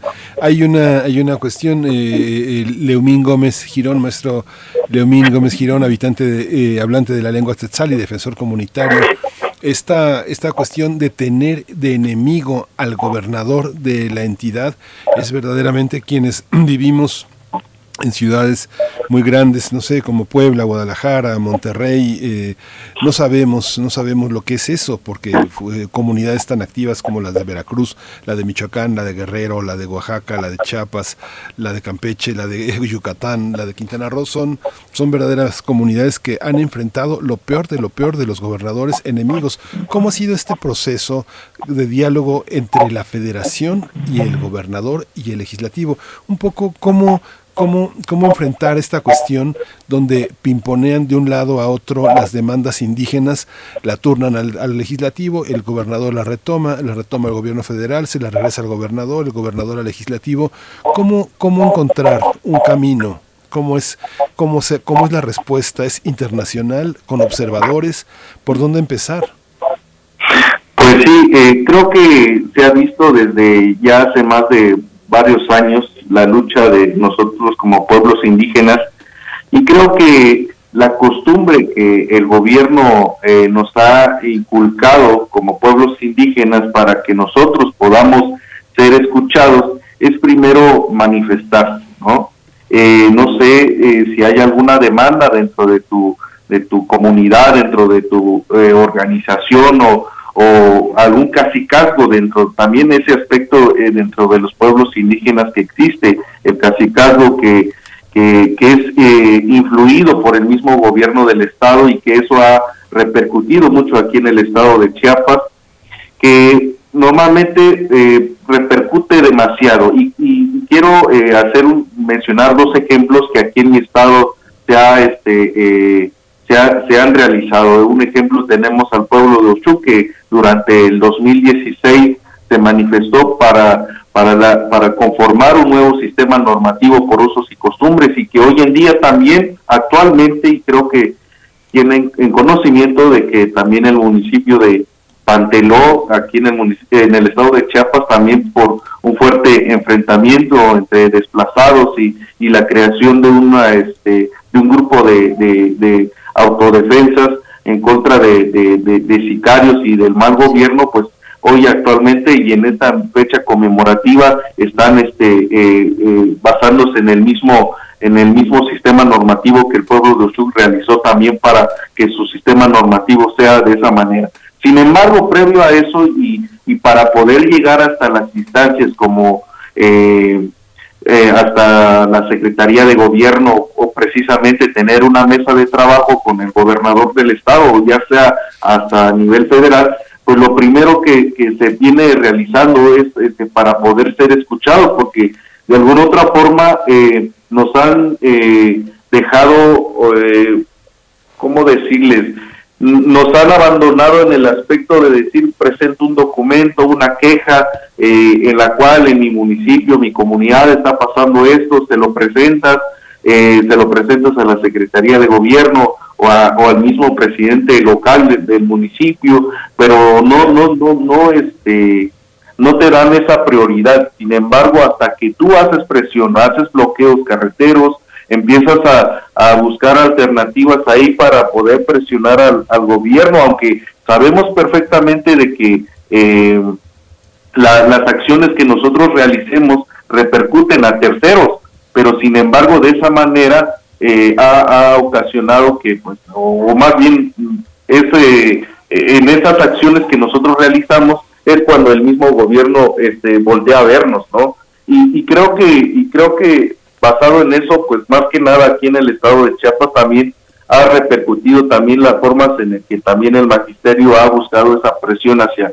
el gobierno, ya sea estatal y federal, y creo que ha sido ese mecanismo, ¿no? De realizar acciones para presionar al gobierno y así que y que nos atiendan, ¿no? Y eso ha repercutido de que, pues, hasta, eh, hasta hacer presión, pues, te atienda eh, eh, el gobierno este, estatal o ya sea el gobierno federal, pero creemos nosotros y dentro de esta iniciativa que, hoy estamos o de los temas prioritarios dentro de, este día conmemorativo es que ya se deje de realizar ese tipo de acciones, que ya haya esa comunicación Estado y pueblos indígenas dentro del, Estado y del, y, de, y del país para que ya no repercuta este tipo de acciones y que se velen algunas alternativas de solución, que se crean mesas de trabajo o algunas dependencias eh, de manera directa para poder hacer enlaces directos, ¿no? Entonces creo que ese ha sido eh, el proceso en el cual nosotros como pueblos indígenas dentro de nuestras luchas han este eh, hacemos para que el gobierno este nos, nos mire o que dé la vuelta y diga no aquí están estos pueblos indígenas ellos están ahí pero sin embargo como vuelvo a repetir eh, dentro de los municipios, dentro de nuestras propias comunidades también ha influido en la en, que tengan el control dentro de nuestras comunidades, porque hasta eso eh, someten a ciertos actores políticos dentro de los municipios, dentro de las comunidades, para poder este, tenernos controlado a base también de sus partidos políticos, a base de algunas organizaciones, tales como eh, hago referencia en cuanto al municipio de Panteló, que hoy está eh, este, realizándose con un nuevo sistema normativo, pero sin embargo el gobierno ahí está metiendo las manos con la idea de, de, tener el control, sin embargo, pues al no darse, eh, al darse cuenta de que no tenía el control absoluto, pues obviamente el pueblo tomó este la batuta y dijo ya estamos cansados de que el gobierno del estado nos esté eh, controlando, tratando de controlar con, con ese sistema que ellos tienen cuando no hemos visto ningún resultado. Y yo creo que a base de eso, pues no solo hablo en cuanto al estado de Chiapas, sino que hablo en cuanto a todos los estados, que eso es lo que se busca y, realmente para poderle hacerle presión eh, al gobierno, pues siempre ha sido este eso, ¿no? Crear acciones para que para, que volteen a vernos y, y creo que no ha sido solamente en eso, sino que hasta en ciertas cuestiones como hemos visto allí en la, en la Ciudad de México, eh, manifestaciones por el feminicidio, la justicia y ese tipo de cosas, pues hasta salir a manifestarse cuando eh, nos hacen caso. Y creo que esa parte eh, ha, venido dándose hasta hoy en día y creemos nosotros que, la, mejor alternativa o la mejor solución para esto es este eh, aprobando esta reforma constitucional del artículo segundo y impartiendo las ideas ahí para la creación de mesas de, trabajo y, la solución a estos conflictos que hasta hoy en día pues repercuten a nuestros pueblos indígenas en todo el país. Pues sí, qué panorama, qué panorama tan difícil. vamos a concluir ya con, con usted, eh, eh, María América Huerta Espino. Eh, ¿Cuál es eh, la visión que desde el mundo se tiene de los movimientos en los que ustedes participan? Eh, hay una red en la que muchos líderes como usted se conocen, comparten experiencias, eh, se encuentran en congresos. ¿La presión internacional será también suficiente como para tocar el ánimo de nuestras instituciones federales y, y locales? ¿Cómo observa usted esa participación tanto de América Latina como de de los organismos internacionales. Para concluir. Eh, la participación de, de los organismos internacionales este, ha sido muy buena. ah, al menos en el caso de, de aquí de nuestra comunidad del estado de Michoacán, eh, hemos tenido el apoyo de lo que es la organización europea, eh, han sabido de nuestra lucha que no desmayamos. Nosotros tenemos tres presos políticos por defender nuestro territorio. Eh, en el momento de ser detenidos por un crimen que les este, sembró el Estado por sabotaje, por defender su territorio. Eh, aquí no pudimos hacer más nada en el Estado porque pues tenemos a nuestro peor enemigo que es Silvano Aureoles Conejo. Lo pasamos a la Federación. Ahorita tenemos nuestro caso en la Suprema Corte de Justicia de la Nación a una revisión a la violación de los derechos humanos de nuestros compañeros y de nuestra comunidad, pero se ha hecho muchísima presión por lo internacional, porque realmente, pues ahora sí que nuestro peor enemigo lo tenemos en casa. Eh, nosotros sí hacemos un llamado a todas esas organizaciones internacionales a que nos continúen apoyando, a seguir que no decaigan nuestras luchas y que vean que nuestras luchas son justas, son necesarias por defender nuestra dignidad como seres humanos, como indígenas y como miembros de un territorio, a los cuales tenemos derecho, todos somos iguales, aquí no tenemos por qué decir, tú porque perteneces a un partido eres más, a los indígenas los dejamos abajo. Así como somos creadores a obligaciones, también tenemos nuestros derechos. Entonces, las como la, apoyo, apoyo internacional lo seguimos solicitando para defender y hacer llegar nuestras luchas y nuestras quejas a otras comunidades y, nos, y a otros países para que nos puedan apoyar y que sepamos que no estamos solos.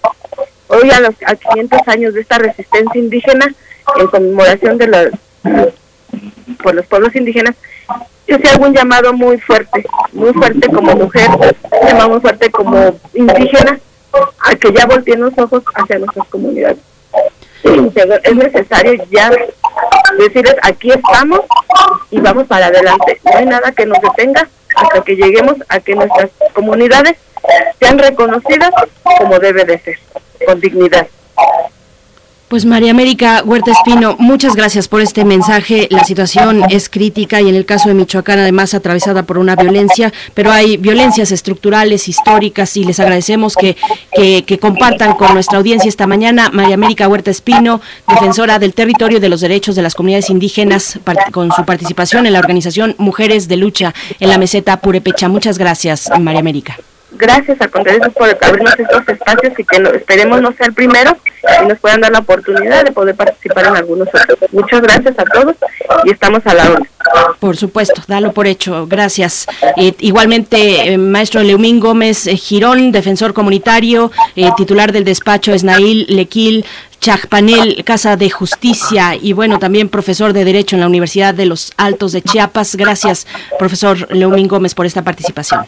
No, gracias a, a- al espacio que nos dan este, en, en su auditorio, pues que queremos este, que en este día muy conmemorativo se haga ese llamado a, a esa a esa reforma constitucional que es muy anhelada por nosotros como pueblos indígenas y queremos que sea una realidad. Muchas gracias. Muchas gracias, a gracias. ambos. Hasta pronto. Bien, Miguel Ángel, Pues vamos, a ir vamos, con nos vamos música. con música. Vamos a escuchar de Comantuk Chupe Sun Ayuik.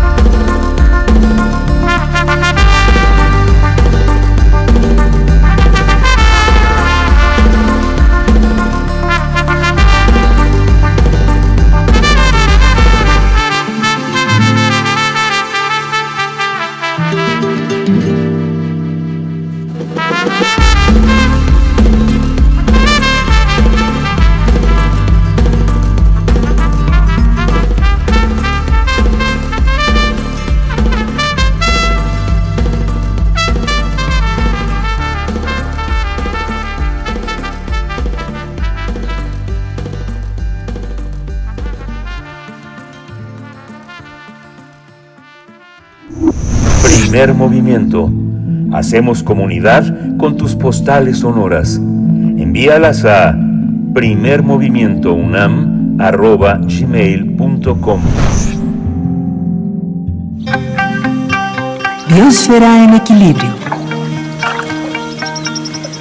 Como cada lunes cerramos nuestra transmisión con la doctora Clementina Equigua, en esta ocasión para hablar de la dalia, nuestra flor nacional. Qué interesante tema, doctora Clementina, ¿cómo estás? Bienvenida. Muchísimas gracias. Pues eh, sí, como, como dices, Berenice, hablando de nuestra flor nacional y lo que pasa es que ahorita en algunos lugares, como por ejemplo en la Reserva del Pedregal de San Ángel, están pues en plena floración o están a punto de empezar a florecer. Y si nos asomamos por zonas boscosas de pinos, de encinos, en algunos bosques secos y en ciertas zonas desérticas de nuestro país, verán flores de dalia. Estas flores, desde 1963, son nuestra flor nacional gracias a un decreto expedido por el presidente Adolfo López Mateos. El género Dalia es originario del continente americano, específicamente de la región que se conoce como Mesoamérica.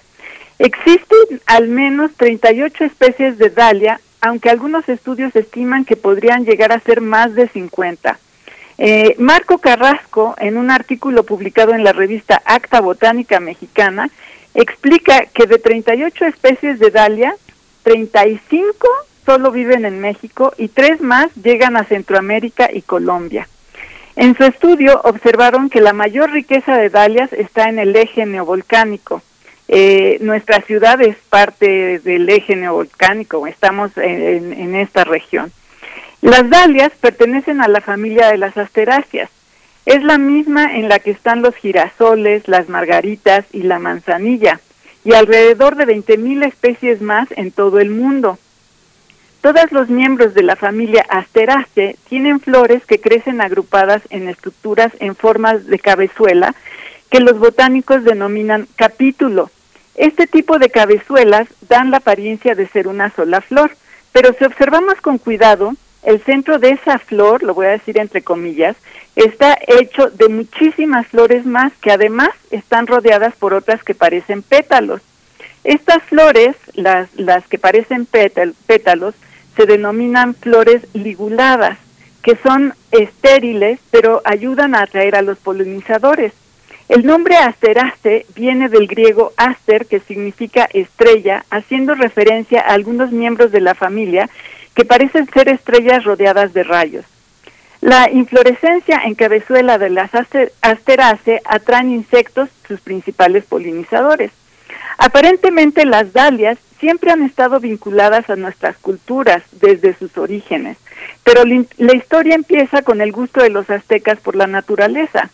Los aztecas las denominaban, entre otros nombres, Acocozochitl o Acocotli. Se utilizaban como ornamentales, de alimento, por su valor medicinal y en ceremonias.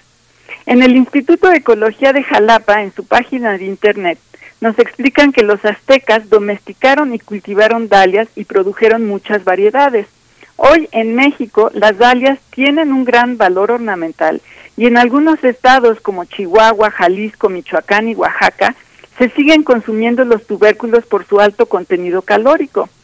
Al llegar los españoles a México, nos cuenta Juan Antonio Reyes Agüero en la revista Este País, que en su historia general de la Nueva España, Fray Bernardino de Sagún menciona varias plantas que podrían ser dalias y que en el Códice de la Cruz Badiano también están ilustradas.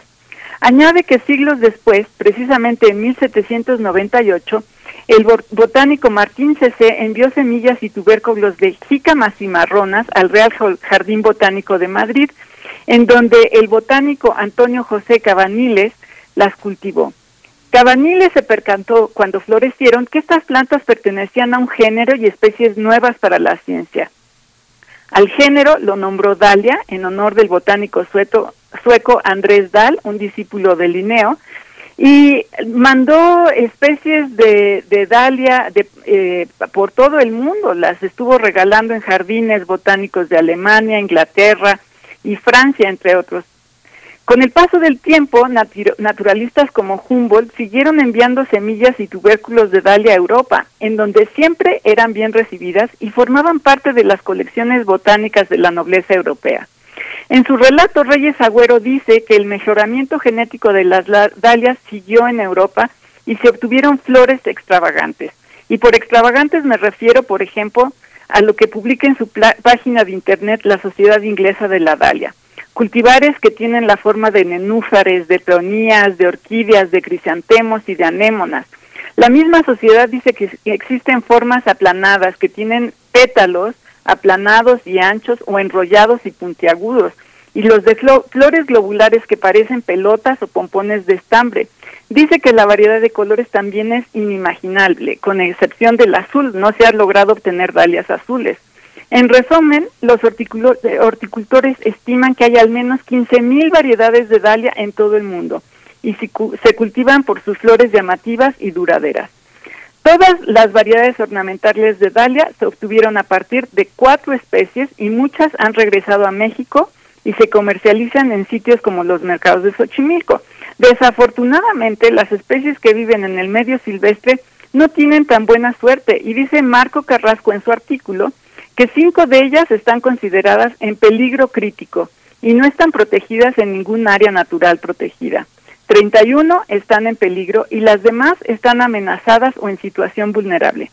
Durante la presidencia de López Mateos, cuando las dalias se convirtieron en nuestras flores nacionales, adornaban camellones y, y parques. Con el tiempo, su uso en estos espacios públicos ha ido quedando en el olvido. Así que bueno, esta participación es para alentar a nuestro público a que vuelvan a recibir a las dalias en sus casas y jardines y a nuestras autoridades a que las vuelvan a dar el valor que merecen nuestras nuestras en los espacios públicos y que las respetemos y las cuidemos junto con su entorno. Claro, pues doctora Clementina, te agradecemos esta mención importantísima que, bueno, desde 2010, 2007 eh, la Sociedad Mexicana de la Dalia pues instauró el 4 de agosto como Día Nacional de la Dalia y tú haces la referencia, claro, al, en 1963 al presidente Adolfo López Mateos. Te agradecemos mucho y nos encontramos el próximo lunes contigo, querida Clementina. Disfruta la semana. Claro que sí, igualmente y abrazos para todos. Muchas gracias. Pues ya nos dieron las 10, las 10 casi un minuto, así que nos despedimos, Berenice, si no hay nada más que agregar. Eh, gracias. gracias. esto fue el primer movimiento. El mundo desde la universidad. Radio UNAM presentó Primer Movimiento, El mundo desde la universidad, con Berenice Camacho y Miguel Ángel Quemain en la conducción. Frida Saldívar y Violeta Berber, producción. Antonio Quijano y Patricia Zavala, noticias. Miriam Trejo y Rodrigo Mota, coordinadores e invitados. Tamara Quirós, redes sociales. Arturo González y Socorro Montes, operación técnica. Servicio social, Cecilia Esquivel y Roberto Rebollo. Locución, Tessa Uribe y Juan Stack. Quédate en sintonía con Radio UNAM. Experiencia sonora.